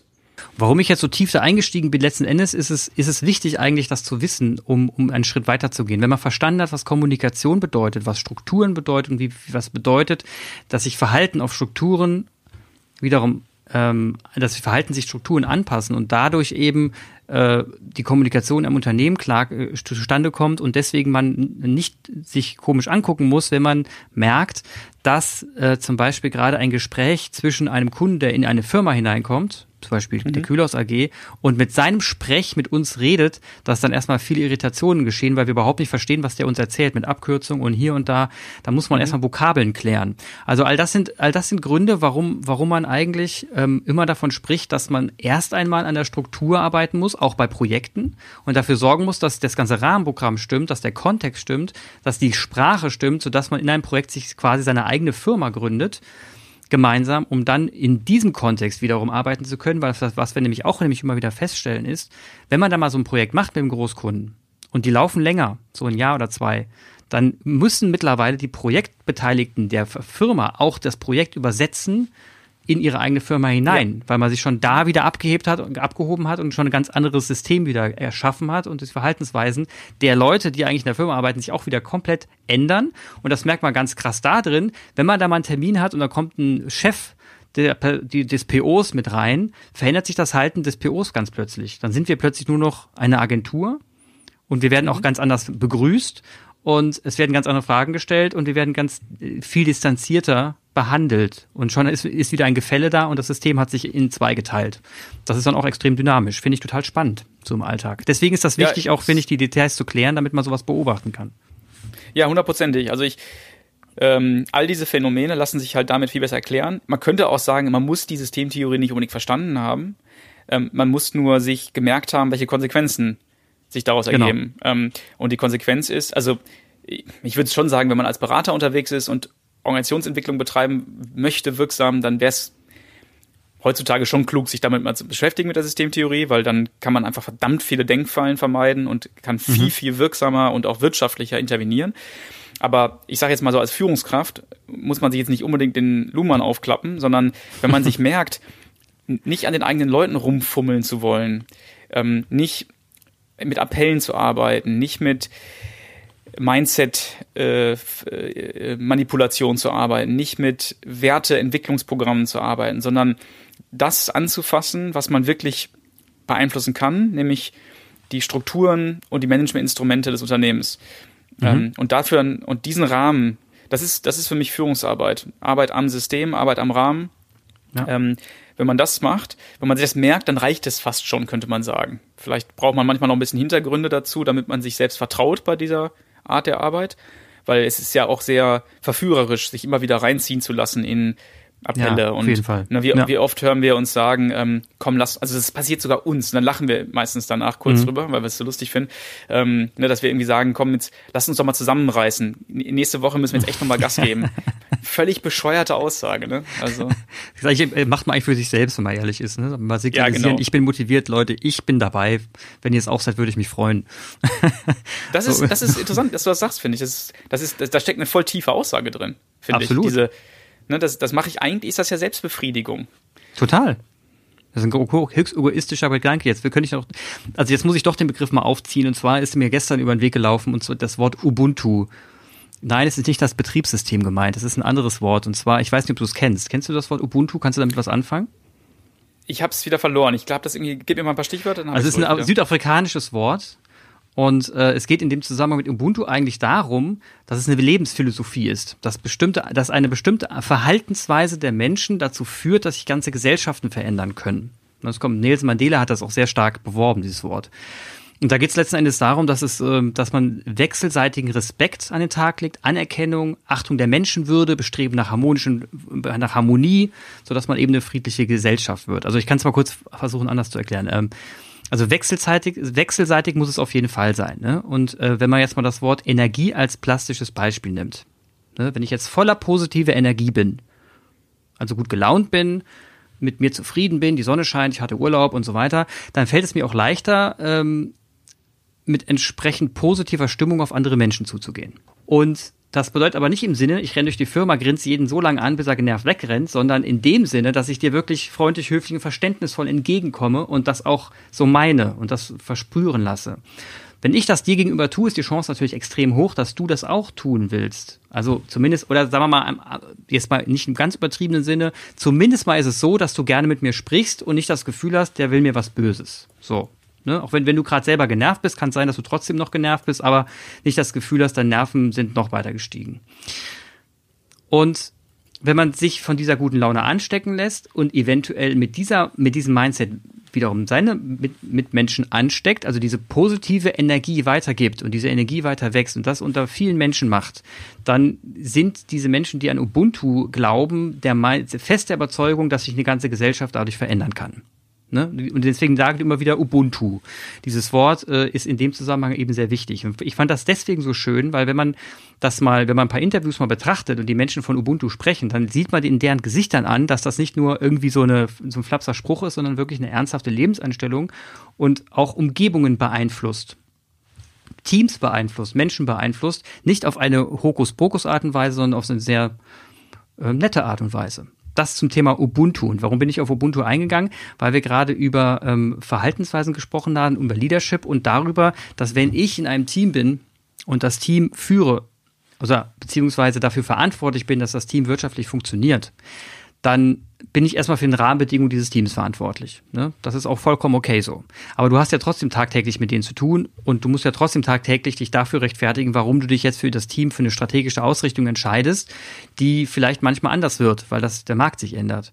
Und da kommt der Ubuntu-Aspekt mit rein. Das heißt, da muss ein Leader schon zeigen, dass er eben verständnisvoll ist und nicht den Leuten von Mund fährt und sagt, jetzt ist das nun mal so mit der Strategie, Schnauze weitermachen, sondern auch mal andere Töne an den Tag legen. Das muss ich sagen, habe ich im letzten Jahr extrem gespürt, dass ich da sehr an mir arbeiten muss, weil mir das auch nicht so leicht fällt. Manchmal ist man gestresst und genervt und trotzdem muss man zeigen, dass man in dem Moment ja trotzdem eine Vorbildsfunktion hat und auch an der Kommunikation eine gewisse Vorbildsfunktion, weil man will ja, dass die Kommunikation innerhalb eines Kreises auf eine bestimmte Art und Weise vonstatten geht.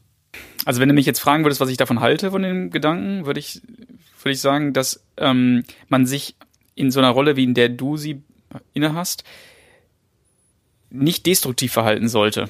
Also ähm, die, man kann auf mhm. lebendige Systeme kann man destruktiv einwirken, aber nicht konstruktiv. Also destrukt, man kann, äh, um es jetzt mal ganz plakativ zu machen, ein lebendiges Wesen wie ein Tier kann man erschießen.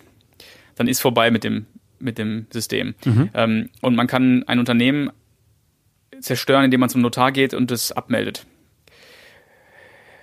Und im Kleineren kann man als Führungskraft mittels seiner eigenen Macht Schaden anrichten, indem man zum Beispiel ähm, den guten alten ähm, äh, äh, was Wein predigt und was macht man dann? Äh, Wasser predigt und Wein. Wein Wasser predigen, Wein, Wasser, Wasser predigen, Wein trinken oder ach, irgendwie so. Das halt, ne? Also man kann halt das Gegenteil von dem tun, was man predigt. Ja. Ähm, das ist, das ist ne, einfach, das ist natürlich dumm. Ja. Das ist einfach sehr destruktiv. Ähm, aber, und jetzt kommt das große Aber, es gibt viele Situationen, in denen das sich leicht sagen lässt, mhm. aber der Sachzwang der Situation das gar nicht so leicht umsetzen lässt. Korrekt. Ja. Also, ähm, diese diese Idee, man sollte ein vorbildlicher Leader sein und man sollte versuchen, gewisse Führungstugenden mhm. ähm, an den Tag zu legen, die geht wieder davon aus, dass man, dass, dass man Kommunikation machen könnte, weil ein Vorbild zu sein oder äh, authentisch zu wirken, mhm. vertrauenserweckend zu wirken, ähm, charismatisch oder mitnehmend zu sein, ansteckend, freundlich und positiv gestimmt zu sein. Das sind ja alles Eigenschaften, die das System der Person zuschreibt und nicht andersrum. Mhm. Das heißt, ähm, ob du als solche Person wahrgenommen wirst oder nicht, macht das System mit sich selbst aus. Und ähm, jetzt nimm, stell dir mal vor, du würdest mit diesem Ubuntu-Gedanken mhm. in einem großen Konzern aufschlagen. Oh, übel. Bei, bei dem letzten, ne? Genau. So, dann kannst du noch so freundlich lächeln. Genau. Dann wird man sagen, was, was, was führt der da gerade im Schilde? Richtig. Ähm, und de, daran sieht man schon, dass die Verhaltensweise, also die Mitteilungen, die man absetzt, ähm, im hohen Maße von dem System erst zu einer Kommunikation gemacht werden. Das war jetzt eine komische Formulierung. Also ne, mhm. es hängt halt im hohen Maße von dem Kontext ab, zu welcher Kommunikation das wird. Und du kannst dich auf den Kopf stellen und mit den Füßen wackeln. Ähm, du wirst deswegen nicht als Vorbild wahrgenommen, weil du als Vorbild wahrgenommen werden möchtest. Mhm. Aber du kannst natürlich verdammt viel tun, um das Bild erst gar nicht entstehen zu lassen. Also du kannst natürlich ja genau, du kannst destruktiv einwirken, das geht immer. Und das würde ich natürlich vermeiden. Ähm, aber sogar das ist manchmal schwer zu vermeiden, weil wenn ich jetzt als Geschäfts-, als, als Vorstandsvorsitzender eines großen Konzerns oh, oh, antrete, ähm, und ich weiß, in den nächsten fünf Jahren ist es absolut unmöglich, dass ich die vielen schwachsinnigen Managementinstrumente, die wir bei uns im Unternehmen haben, alle abschaffe. Das ist absolut vom, das ist ausgeschlossen, dass das geht. In einem äh, vielleicht sogar teilverstaatlichten Unternehmen mhm. oder einem zumindest mal von riesigen äh, Gesellschaftern mit viel Macht und großem Beirat und was, was der Teufel was alles und Berichtswesen und Erwartungen an mich. Das kannst du knicken, dass der Vorstandsvorsitzende mit all seiner Macht hingeht und sagen kann, ich schaffe die ganzen Managementinstrumente ab. Er ja. wird also in den nächsten fünf Jahren seines eigenen Dienstes Situationen äh, verantworten, in denen Mitarbeiter unter unpassenden Managementinstrumenten leiden. Mhm. Er wird also, ähm, er wird also Situationen verantworten, in denen es Managementinstrumente gibt, aus denen wo aus jeder Pore das Misstrauen raustrieft, aus dem Managementinstrument selber, weil es ein Kontrollinstrument ist zum Beispiel und mhm. der Arbeit total im Weg steht. Soll jetzt der Vorstandsvorsitzende, wenn er antritt, sagen, übrigens, ich bin äh, an manchen Stellen immer noch davon überzeugt, dass wir misstrauisch führen sollten. Und nein, natürlich nicht. Er sagt natürlich, vielleicht sagt er, wenn er, wenn er besonders ähm, reflektiert ist, sagt er vielleicht, mir ist klar, dass ich in fünf Jahren nicht alles ändern kann, aber ich habe vor, manches zu ändern. Ich möchte Managementinstrumente ähm, abbauen, die uns im Weg stehen. Aber egal, was der sagt, er sagt das in eine Erwartungsstruktur hinein, die er nicht mitgebracht hat, nämlich an die, in der Erwartungsstruktur eines Vorstandsvorsitzenden, bei dem alle nur darauf warten, dass er irgendwas sagt, was man anders auslegen könnte, ähm, wo alle darauf warten, was könnte das, was könnte er wohl sagen, was versucht, an den Anschein zu erwecken, dass er sich von seinem Vorgänger distanziert. Mhm. Dem wird also so viel zugejubelt und untergejubelt und egal wie toll er sich benimmt, auch wenn er versucht, nichts zu tun, was destruktiv wäre, mhm. kann er trotzdem destruktiv handeln. Und deswegen sage ich eben auch, nicht nur Mitarbeitern gegenüber sollten wir versuchen, voll, vollen Respekt entgegenzubringen, indem wir sie nicht ändern wollen. Auch Führungskräften, auch den größten Chefs mit der größten formalen Macht. Ähm, lasst uns die Menschen einfach so lassen, wie sie sind. Also dieses Ubuntu klingt charmant. Ähm, in dem Moment, wo mir mal jemand sagen würde, so solltest du sein, mhm. wäre ich schon wieder skeptisch. Ja. Und ich meine, wie lange gibt's das jetzt, Ubuntu? Das Jahrtausend kann ich jetzt nicht nennen, aber ich denke lange, sehr lange. Also gehen wir mal davon aus, dass es lange gibt. Wenn das stimmen würde, müsste es, hätte es sich ja schon durchsetzen müssen, deine These. Wenn, es, wenn man damit andere ansteckt, dann müsste es ja schon passiert sein. Also ich glaube nicht daran, dass man, ich glaube sehr wohl nicht, dass der falsche Eindruck entsteht, dass Veränderung immer beim Einzelnen beginnt. Mhm. Dass wir immer vor dem eigenen vier Wänden die äh, kehren sollten. Mhm. Ähm, und dass meine Entscheidungen im Alltag einen Unterschied machen. Daran glaube ich fest. Aber ich glaube trotzdem nicht, dass man die Welt deswegen machen kann. Also dass man ähm, irgendwie einen konstruktiven Einfluss auf die Welt nimmt. Die Welt macht sich selbst. Dabei bleibe ich sozusagen. Da, letzten Endes hast du recht. Also letzten Endes macht die Welt sich selbst oder beziehungsweise die, die Welt macht sich durch viele von uns. Und äh, indem viele viele wie du sind zum Beispiel, die sich, die Entrepreneur sind, die, die, die sich einbringen wollen, entsteht logischerweise auch schneller was anderes, als wenn ähm, es weniger sind. Und ähm, daher, daher gelten ja alle Mechanismen des Mitreißens, des Motivieren von außen, des gut Zuredens, dass man auch mal Bewegungen in die Bewegungen für einen Zweck äh, lostreten kann. Mhm. Aber letzten Endes hast du recht, die Welt macht sich selbst in, durch die Summe ihrer Teile. So könnte man es irgendwie festhalten. Eben. Genau, und, ja. und welche Konsequenz hat das jetzt, könnte man fragen. Ne? Also wenn, ja. wenn jetzt, also heißt das, ich, wenn ich, wenn ich diese Sachen sage, dann wird mir manchmal unterstellt, ich würde eine Einladung zum Fatalismus formulieren. Mhm. Und das liegt mir fern. Also das würde ich deswegen auch ganz kurz nochmal gerne gesagt haben, weil ich nicht, nicht möchte, dass man sich tot auf die Straße legt und wartet, bis man, bis man überfahren wird, sondern ähm, ich glaube schon, dass, also wie du hast ein schönes Beispiel gemacht, der Kontext unserer Wirtschaft erlaubt es uns, mehr schlecht als recht, Unternehmer zu sein. Mhm.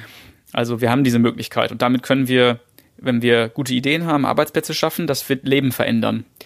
Ähm, aber ich kann eben nicht die, ich kann nicht dadurch, dass ich es jetzt will, die Wirtschaft einfach ändern.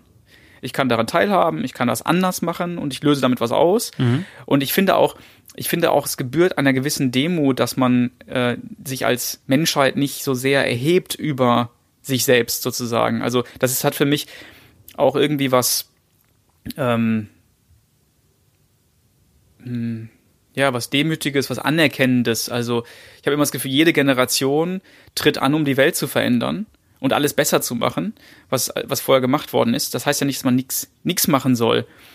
Aber ich glaube, wir können uns auch, es würde uns auch gut tun, uns ein bisschen ähm, in die, ja, in die eigenen Reihen einzusortieren, in die wir gehören äh, und, und festzustellen, festzustellen, dass wir ja auch nur ein kleiner Wimpernschlag in der Evolution der Gesellschaft sind. Im Sinne von, klingt jetzt so ein bisschen raus wie im Sinne, seid mal ein bisschen demütig, schaut mal, was die Generationen vorher geschafft haben und versucht doch mal herauszufinden, ob man daraus konstruktiv und clever aufbauen kann. Meinst du so? Genau, was kann man lernen? Ja, was kann man lernen? Genau, was kann man, ähm, was ist alles da? Was funktioniert? Mhm. Ähm, und ähm, ich, ich habe den Eindruck, dass wir manchmal ähm, man könnte das auch, jetzt mache ich natürlich ein großes Fass auf, man könnte das auch, man kann das auch bei der Klimadebatte beobachten, finde ich. Also ähm, ich glaube daran, dass wir Menschen über die ver vergangenen Jahrhunderte ähm, die den Planeten verändert haben. Das ist ja, mhm. das kann man ja sogar sehen. Ja. Ähm, so und das hat negative Einflüsse gehabt. Das hat aber auch verdammt viele positive Einflüsse gehabt. Und ähm, wir, wir sprechen vom menschengemachten Klimawandel. Mhm. Ich glaube, die, dass, sich, dass sich die Welt menschengemacht ändert. Ähm, aber wir spielen uns gleichzeitig auch auf als ne, die sozusagen die einzige relevante Instanz ja. ähm, und alles dass wir alles ändern müssen, dass es unser Planet ist und so. Ähm, wir sind ja eigentlich ein relativ kleines Licht und das meine ich auch ein bisschen mit dieser Demütigkeit, mhm. ähm, dass wir, ähm, da steckt auch ein gewisser, eine gewisse Pflichtanmaßung steckt, steckt da oft drin. Eine Pflichtanmaßung, die fängt, die fängt im Kleinen an. Ne? Mhm. Wir wollen helfen, ohne dass man uns nach Hilfe ge gefragt hat. Da gibt es auch diesen coolen Spruch, hilf mir nicht, es ist auch so schon schlimm genug. ähm, und ne, also wir wollen Organisationen helfen, die, die uns nach, noch gar nicht nach unserer Hilfe gefragt haben. Ähm, wir wollen die Welt besser machen. Ähm, also da ist viel Pflichtanmaßung dabei. Ja. Und so schlimm ist die Welt ja gar nicht in Summe gesehen eigentlich nicht. Eigentlich sind wir gerade auf einem glücklichen Peak, wenn man es mal in Summe betrachtet. Das ist richtig. Ähm, jetzt wollte ich mit dir noch weitergehen auf, äh, jetzt haben wir, sind wir sehr tief gegangen. Das hat auch sehr viel Spaß gemacht. Jetzt wollte ich nochmal, jetzt springen wir nochmal eine Runde raus und gehen ja. zurück in, in, äh, in ein Unternehmen rein, in unseres in dem Beispiel, Kühlhaus. Und wir reden über Gehaltsmodelle. Warum rede ich darüber jetzt? Warum ist das so ein Sprung? Weil. Das sollte doch eigentlich, das sollte doch eigentlich das sollte eigentlich das eigentliche Thema sein, aber wir sind ein bisschen abgeschweift. Das war jetzt einfach schön, schön spannend. Aber wir reden jetzt über Gehaltsmodelle und zwar hat das, hat das schon Sinn gemacht, dass wir vorher darüber gesprochen haben, weil um zu verstehen, in welcher Welt wir gerade unterwegs sind und warum es zum Beispiel auch notwendig ist, dass wir, dass wir innerhalb eines Unternehmens klar abgrenzen können, wer was macht, wie man, wie man effizient miteinander arbeiten kann und dass man als Unternehmen auch versteht, wie viel Beitrag leistet denn ein Mitarbeiter für unser Unternehmen beziehungsweise für unsere Kunden. Das ist ja ganz entscheidend an der Kundenschnittstelle. Um hier ein gerechtes Modell zu finden, da haben wir bei Kühlhaus lange gearbeitet dran, um sind der Meinung, dass wir jetzt ein recht recht gutes System erfunden haben. Warum? Weil die Feedback, das Feedback, was wir kriegen von allen Mitarbeitern bisher durchweg positiv oder zu großem Teil positiv ist. Und was geht's? Das kann ich kurz darstellen in, in Kleinstform. Und zwar, ähm, wir haben letzten Endes Personas erstellt und anhand dieser Personas ähm, oder anhand dieser Profile wird dann geschaut, ähm, wo bewegst du dich in der Firma, welchen Beitrag leistest du. Ein, ein Profil hat sozusagen, äh, wird sozusagen beschrieben als eine, eine Person, die eine gewisse Grad an, an Impact hat auf, auf das Team, auf den Kunden, bestimmten Grad an Skill-Level wird angegeben und so weiter und so fort. Das lässt sich in verschiedene Profile aufteilen und anhand dieser Profile ähm, hangelt man sich grob lang. Wichtig ist das Wort grob. Ne? Und man macht das gemeinsam mit einem gewissen, ich nenne es jetzt mal Komitee, ähm, mit Menschen, die sich zusammenfinden und äh, zusammen sitzen und sagen, okay, äh, wir haben die Leute so und so eingestuft und dann wird darüber diskutiert und am Ende festgelegt. Am Ende kommt dabei raus, dass wenn die Profile eingesortiert sind, dass man sagt, okay, was würden wir denn diesen Personen auch im Vergleich zu allen anderen an Gehalt bezahlen? Und was würden die im Markt draußen bekommen? Das ist auch noch ganz entscheidend. Also wir gucken natürlich extern und intern und würden dann sagen, was ist fair im, im Kontext Kühlhaus, im Kontext unserer Machbarkeit und was ist letzten Endes das, was wir auch irgendwo leisten, geben müssen, damit, damit die Leute jetzt nicht morgen abhauen, weil sie sagen, hier verdiene ich nichts. Und in diesem Sammelsurium an, an äh, vielen, vielen Faktoren wird das Gehalt am Ende festgelegt und ähm, ja, am Ende wird dann eben ausgeteilt und gesagt, du bist folgender, folgendes Profil und hast folgendes Gehalt. So, das ist jetzt mal grob die Vorgehensweise, wie die Gehälter, Gehaltsgruppen laufen ist, also die Gehaltsspreche laufen ist. Man hat einen Growth Facilitator, der sich um dich kümmert, um dein Wachstum kümmert, im, im Bereich des Profils, aber sich nicht um Gehalt mit dir spricht. Und es gibt wiederum Reward Stewards, die sich darum kümmern, wie, wie verteilen wir die Gehälter. Also es wird auch wiederum da Macht verteilt und so aufgeteilt, dass man äh, fair miteinander umgehen kann.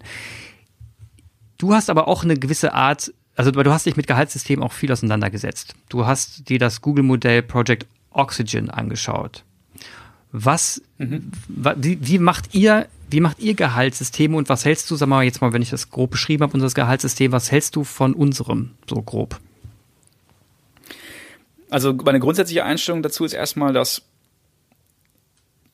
Gehalt ja ein äh, kein Motivator, sondern maximal ein Demotivator ist. Mhm. Also äh, es ist ein Hygienefaktor. Wenn das Geld stimmt, kann man sich auf die Arbeit konzentrieren. So könnte man es vielleicht salopp formulieren. Ja. Äh, wenn das Geld nicht stimmt, wenn nicht genug da ist, dann wird es zum Demotivator. Dann, dann merkt man es sozusagen. Dann ähm, konsumiert es Aufmerksamkeit.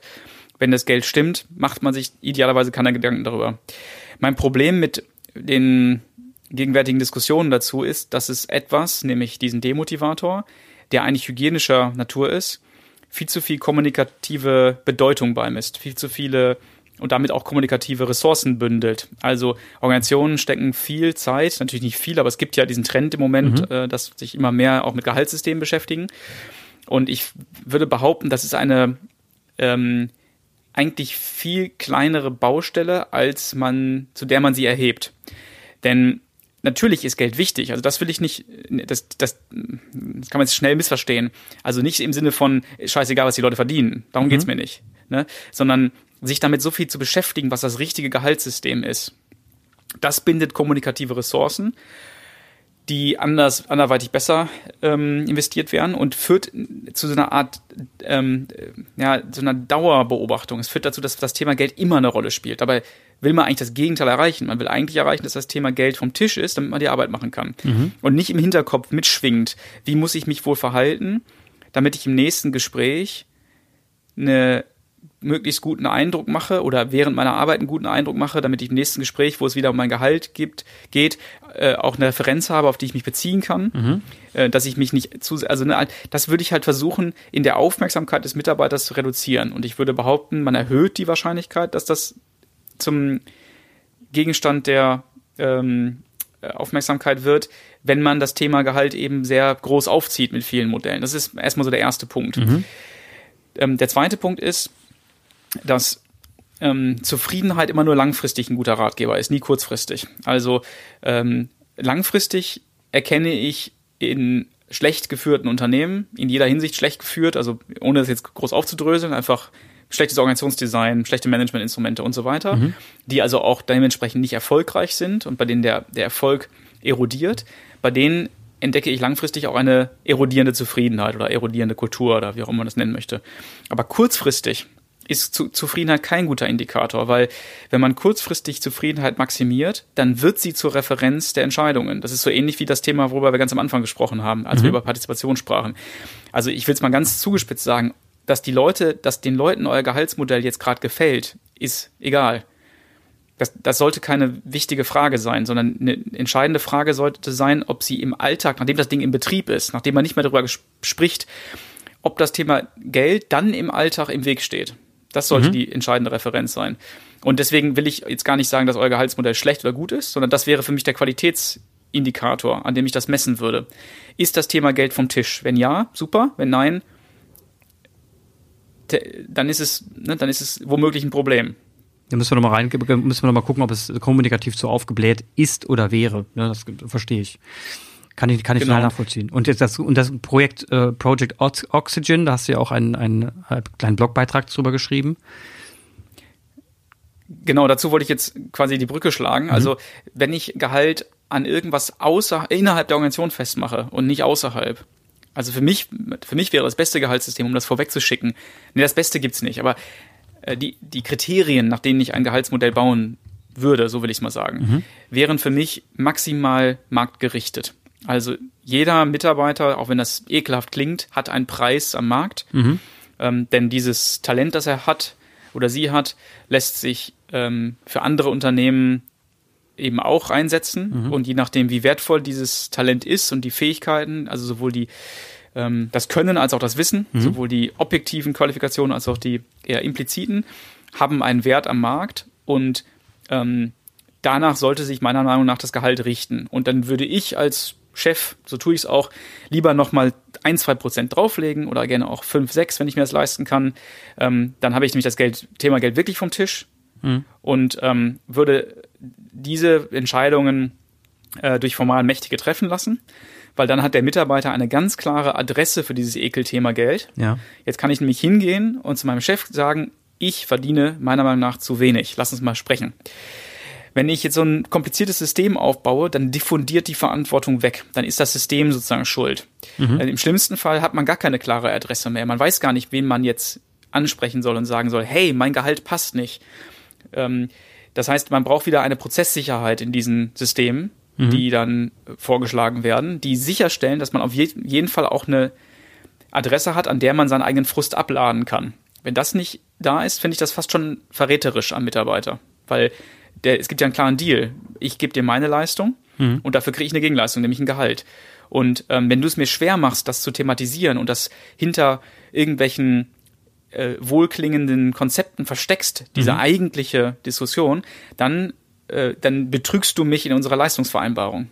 Das ist, das ist für mich sozusagen so. Und jetzt komme ich zu der Brücke zu Proxit, Proxit Project Oxygen, so heißt es. Ähm, wenn ich jetzt objektiv, Entschuldigung, wenn ich jetzt Gehälter innen referenziert äh, bestimmen möchte. Also wenn ich nicht nur den Markt nutze, sondern irgendwelche anderen Kriterien, mhm. dann muss ich ja irgendwie auch eine Art Beurteilung vornehmen vom Mitarbeiter. Entweder ich mache das abstrakt an der Rolle, wie zum Beispiel ERA oder so, also klassische Gehaltssysteme, die man in der Industrie hat, oder man macht das irgendwie moderner, aber es braucht irgendeine Form von, ähm, also ERA ignoriert wieder das Können, könnte man sagen. Mhm. Ne, also irgendeine reine Rollenbezahlung ignoriert das Können, das ist unfair.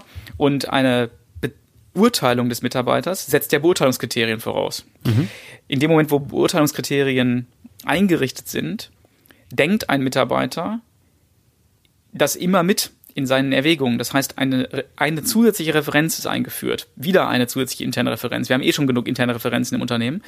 Ähm, jetzt ist wieder eine neu da. Ich denke jetzt, während ich handle, auch immer mit, wie wird denn wohl jetzt meine Leistung beurteilt mhm. und wie führt diese Beurteilung dann zu, zu, meinem Gehalt? Das mache ich sogar, wenn mir das Gehalt egal ist, würde ich behaupten. Also wenn ich sage, okay, das macht jetzt 10% plus oder minus aus, scheiß drauf, mhm. ich habe genug Geld, würde ich das trotzdem tun, weil ich ja auch eine gute Beurteilung haben will. Also die Beurteilung wird, die, die Tatsache, dass mich andere beobachten und dass ich zum Objekt der Beobachtung wäre, werde, das will ich auch mal so, will ich auch so diese Worte ganz klar wählen, weil ich das auch als eine Art von ähm, Abwertung des Individuums empfinde. Ähm, diese, diese Beurteilung führt eigentlich dazu, dass ich mich, so habe ich es auch in diesem Project Oxygen Kritik formuliert, zu, zu einem Objekt der ständigen Beobachtung werde, dass sich eigentlich in so einem 24-7 Panoptikum befindet.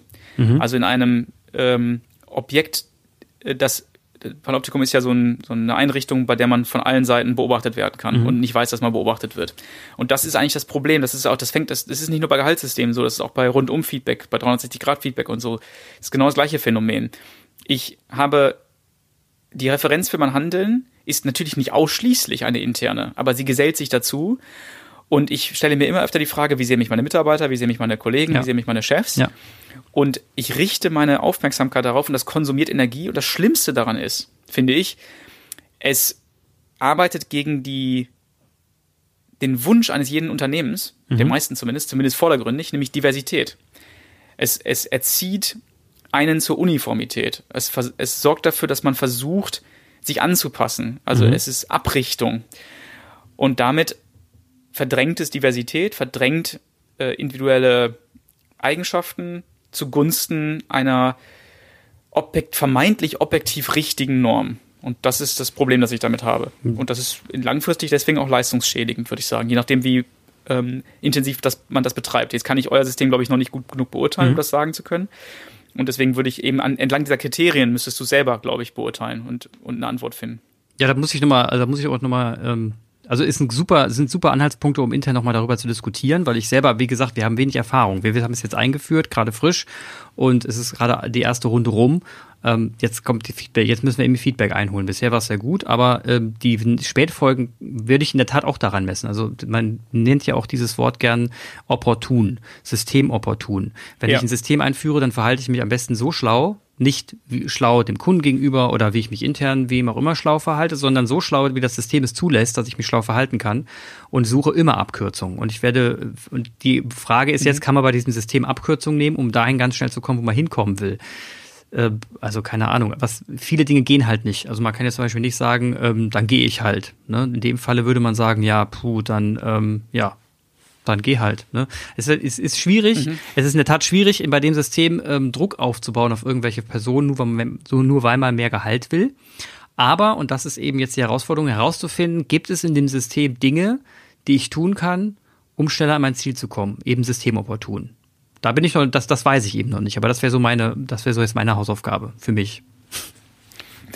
Ja, vielleicht, und vielleicht könnt ihr irgendwie ähm, diese vermeintlichen Tabus, wobei das jetzt womöglich jetzt noch zu früh ist, aber ihr werdet es ja merken über die nächsten Monate, ähm, die versuchen im Sinne einer Systembeschreibung oder Selbstbeschreibung anzubieten. Also du mhm. könntest quasi dir einen Google Sheets nehmen, mal runterschreiben, ich, also gerade in deiner Rolle kannst du das gut machen. Mhm. Du kannst das Tabu brechen und sagen, ich glaube, wir haben hier uns jetzt ein System eingerichtet, äh, bei dem wir anfangen, uns mehr mit uns selbst zu beschäftigen ähm, und die Aufmerksamkeit von euch und uns allen immer mehr nach innen gerichtet ist und wir immer irgendwie mitdenken, ja, wie finden die das wohl, was ich jetzt tue und ist die Entscheidung wohl jetzt genehm ähm, und wie wirkt es sich auf meine Beurteilung aus? Und dann kannst du ja mal gucken, was macht das? Mhm. Was macht diese Provokation? Vielleicht sagen die Clemens ein bisschen Spinner, ist doch super, das System. Ja, kann es sein. Das ist langfristig gut und, ja. und so weiter. Das wird uns helfen und ähm, natürlich ist es auch eine Krücke, also ne, man kriegt es ist immer so eine Selbstbeobachtung ist immer schwierig, weil man ja die auch wieder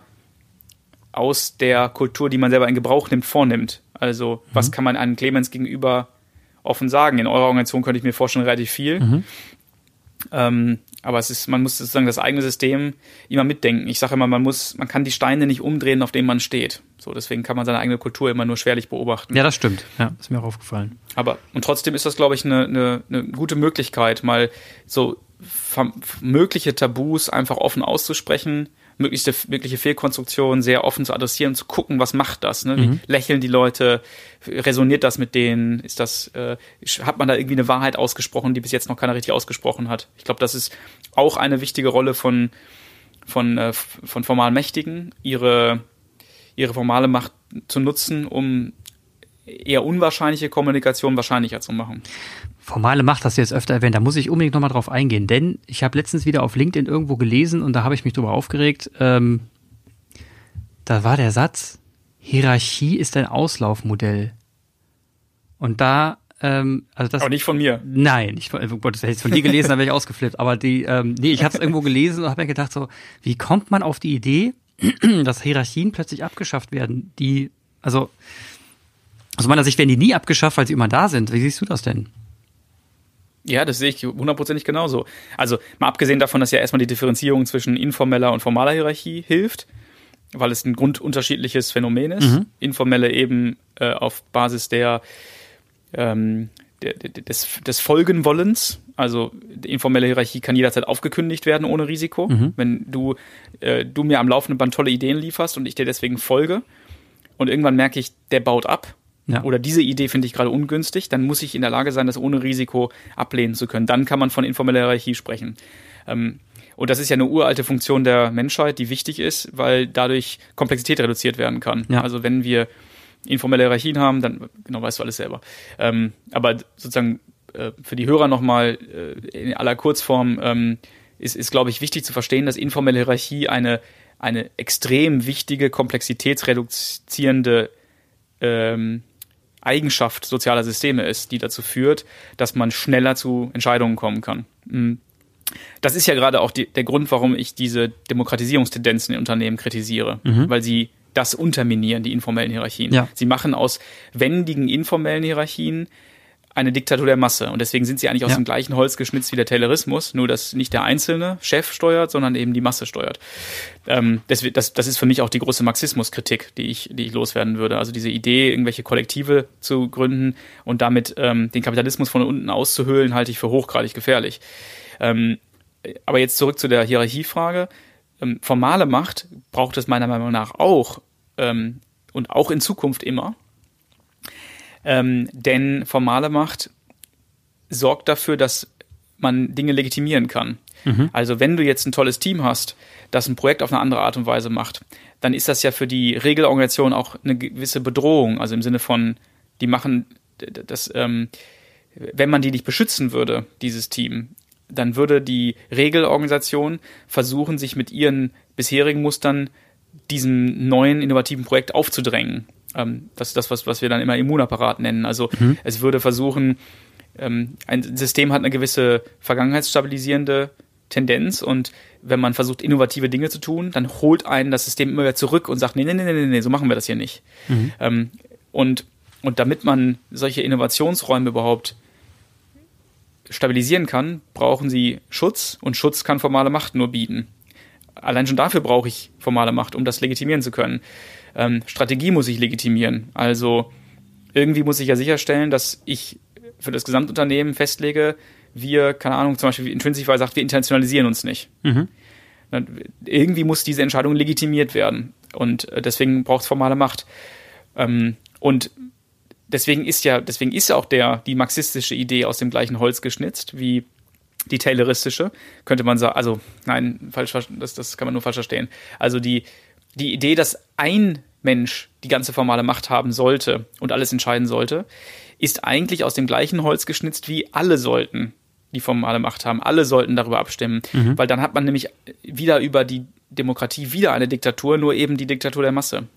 Das, wenn man will, dass der Einzelne wirklich Entscheidungen treffen kann, dann brauche ich informelle Hierarchien und muss die legitimieren. Aber um sie legitimieren zu können, brauche ich wieder formale Macht. Und da beißt sich die Katze nicht in Schwanz, so darf ich es nicht sagen, sondern dadurch ist begründet, dass die Parallelexistenz von formaler und informeller Hierarchie eine Voraussetzung dafür ist. Ja. Dass beides funktionieren kann. Macht auch komplett Sinn. Dass die informelle Hierarchie funktionieren kann und formale Hierarchie. Ja. Wie, wie, viel, wie viel Batterie hast du noch auf deinem Aufnahmegerät? Ja, noch genug. Fantastisch. Dann habe ich nämlich jetzt noch, noch ein 14, Thema. 14 Minuten habe ich noch. Okay. Also da würde ich jetzt gerne, also das, das wir, reden ja eigentlich über das Thema auch generell deswegen, weil wir über Höchstleister reden, weil wir wollen ja ein bisschen herausfinden, welches Unternehmen wir es da, dahin kriegen, dass es in diesen äh, unwägbaren, komplexen Zeiten der digitalen Transformation äh, äh, scha- hören, ne? es schaffen können, äh, es schaffen können, trotzdem Höchstleistung abzubieten und wirklich an der Kundenstelle erfolgreich zu sein. Was ist denn für dich ein Höchstleister? Wie misst du das? Also würdest du sagen, boah, das ist ein Höchstleister? Da würde ich die Definition meines großen Meisters Gerhard Wohland verwenden, mhm. der sagt, äh, ein Höchstleistungsunternehmen ist ein Unternehmen, das den Marktdruck, äh, Marktdruck erzeugt. Mhm. Also Marktdruck ist ja nichts Gottgegebenes, sondern Marktdruck entsteht dadurch, dass manche Unternehmen die Probleme für andere Unternehmen verursachen, indem sie nicht ja. schneller innovieren, äh, den Unternehmen, äh, Entschuldigung, den Kunden günstigere Produkte oder qualitativ hochwertigere Produkte anbieten oder einen besseren Kundenservice oder was auch immer. Also die Leistung, die, die, das, das, die Probleme des Kunden in, in einer Art und Weise zu befriedigen, die attraktiver ist für den Kunden, mhm. sorgt ja für die Probleme des Wettbewerbers. Ja. Ähm, und damit entsteht der Marktdruck. Das heißt, Höchstleistungsunternehmen müsste man streng genommen eigentlich nicht von innen heraus definieren, also nicht durch Abwesenheit äh, zum Beispiel klassischer bürokratischer Strukturen oder durch die ähm, selektive Abwesenheit formaler Hierarchie, wo sie nur stören, oder durch die Existenz von Scrum oder Kanban oder Lockwood oder sonst irgendwas, sondern die einzige Währung, die eigentlich Gültigkeit haben dürfte zur Bewertung einer Höchstleistung, ist die Leistung selbst und die wird ja immer im Markt bewertet. Mhm. Ähm, und insofern muss sich jede Idee, die wir hier denken, äh, bezüglich moderner Führung und moderner Organisationsentwicklung, immer dieser äh, unbarmherzigen Qualitätsprüfung aussetzen, nämlich dient das dem Markt oder dient das dem Markt nicht. Und dieses Spiel ist, äh, das, auch wenn das manche wegromantisieren möchten, ähm, dass es irgendwie sowas nicht mehr bräuchte, die hm. Wirtschaft, um unseren gesamten Wohlstand zu ermöglichen, ähm, äh, ist, lässt sich das nun mal nicht negieren und das ist die Währung, nach der nun mal äh, unsere, unsere Welt äh, unsere Wirtschaftswelt funktioniert und die muss befriedigt werden. Ja, also letzten Endes, genau, das, das stimmt. Jetzt würde ich kurz da auch ein bisschen tiefer gehen. Du gehst ja auch in Unternehmen rein und willst die quasi mehr oder weniger in ihrem Marktumfeld zu Höchstleistern machen. Das ist ja dein, dein Job mehr oder weniger. Mhm. Ähm, und wie, wenn du das machst und du hast jetzt ein Unternehmen zum Höchstleister gebracht, wie, wie kannst du es wissen? Also woran, woran misst du dann, dass, dass, dass du sagen kannst, okay, okay wir haben es geschafft? Frage. Mhm. Ähm, am Erfolg. Und Erfolg ähm, würde ich, beschreibe ich immer so, Erfolg ist neben der kommerziellen Seite, mhm. die natürlich auch irgendwie stimmen muss, also neben der Tatsache, dass ich sehen kann, das Bankkonto wird voller und nicht leerer, mhm. oder es kommen mehr bezahlte Rechnungen rein und nicht weniger. Ähm, neben diesem Aspekt ist für mich Erfolg immer in der Kultur ablesbar. Denn, ich vergleiche das gerne mit dem Fußball oder mit irgendeinem anderen Sport, wenn du gerade gewinnst und den Eindruck hast, in Zukunft gewinnen zu können, mhm. dann spreche ich von Erfolg. Also, wenn ich die ersten drei Spiele der Saison sind rum, mhm. äh, zwei davon haben wir gewonnen und wir spüren, hier kann richtig was gehen diese Saison. Ja. Wir können was reißen. Wir haben, die, wir haben uns gut vorbereitet, wir sind fit, wir haben die besten Spieler, unser Trainer ist top und ähm, keine Ahnung, wir spielen erst in der zweiten Hälfte der Saison äh, gegen unseren Erzrivalen. Mhm. Äh, und die Zuschauer sind auch noch gut drauf. Das kann was werden, die Saison. Dann, das nenne ich Erfolg, weil Erfolg, also daran, ich Erfolg ist immer, ist nicht immer nur die gegenwärtige finanzielle Kennzahl, sondern es ist die, der Aus, die Aussicht auf zukünftige Leistung. Und wenn ich die, das, das spüren Mitarbeiter. Sie spüren an ihren eigenen Strukturen, ob zukünftige Leistung möglich ist oder nicht. Mhm. Weil sie, sie, sie, sie merken, steht mir die Organisation gerade bei meiner Arbeit im Weg oder begünstigt sie die Wertschöpfung?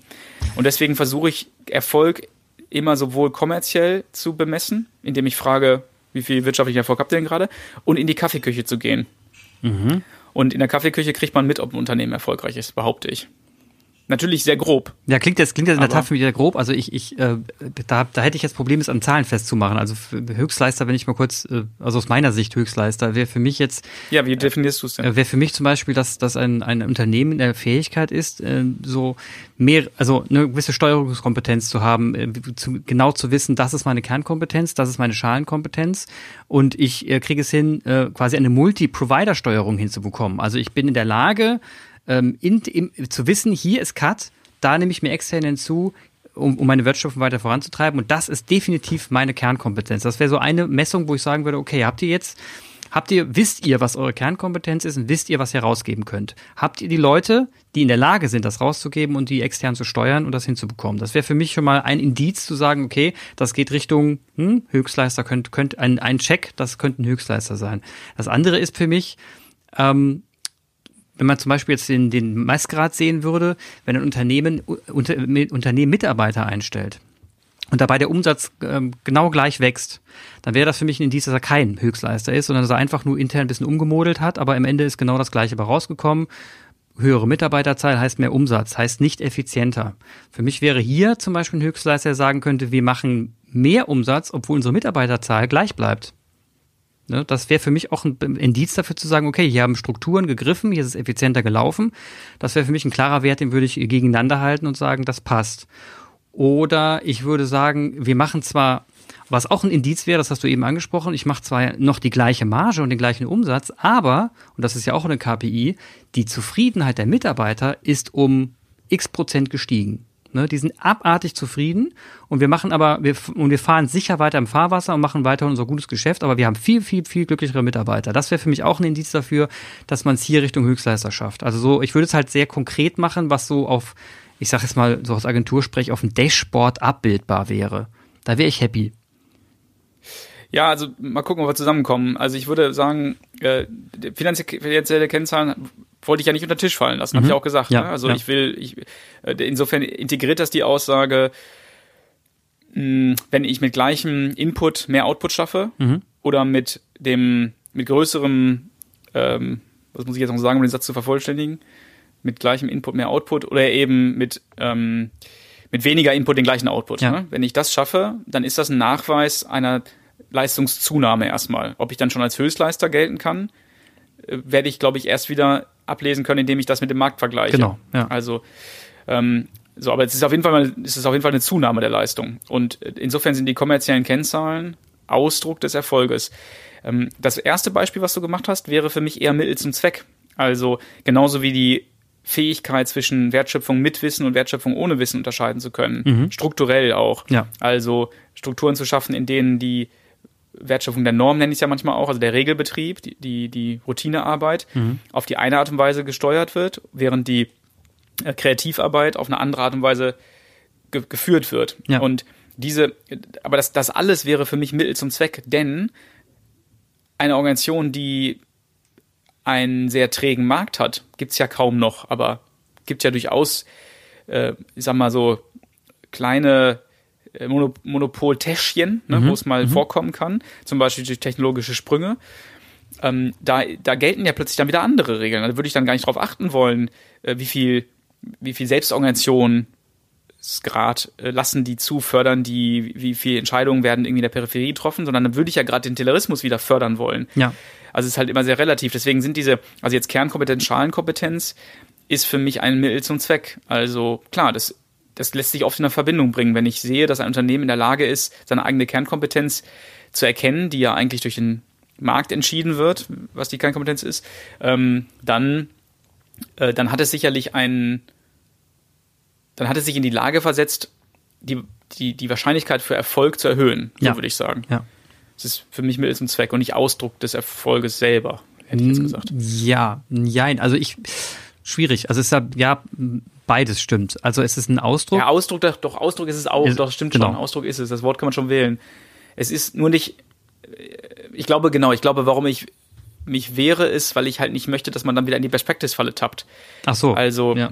ne, ich gehe jetzt nicht her und, ah, okay, Clemens hat gesagt, Kern- und Schalenkompetenz unterscheiden. Mhm. Ähm, das ist, ich, ich nutze dieses Denkwerkzeug oft, mhm. um Dysfunktionalitäten im Unternehmen aufzuspüren. Dann sehe ich, ah, okay, die haben sich noch nie Gedanken darüber gemacht, dass es keinen Sinn macht, eine Kernkompetenz auszusourcen. Mhm.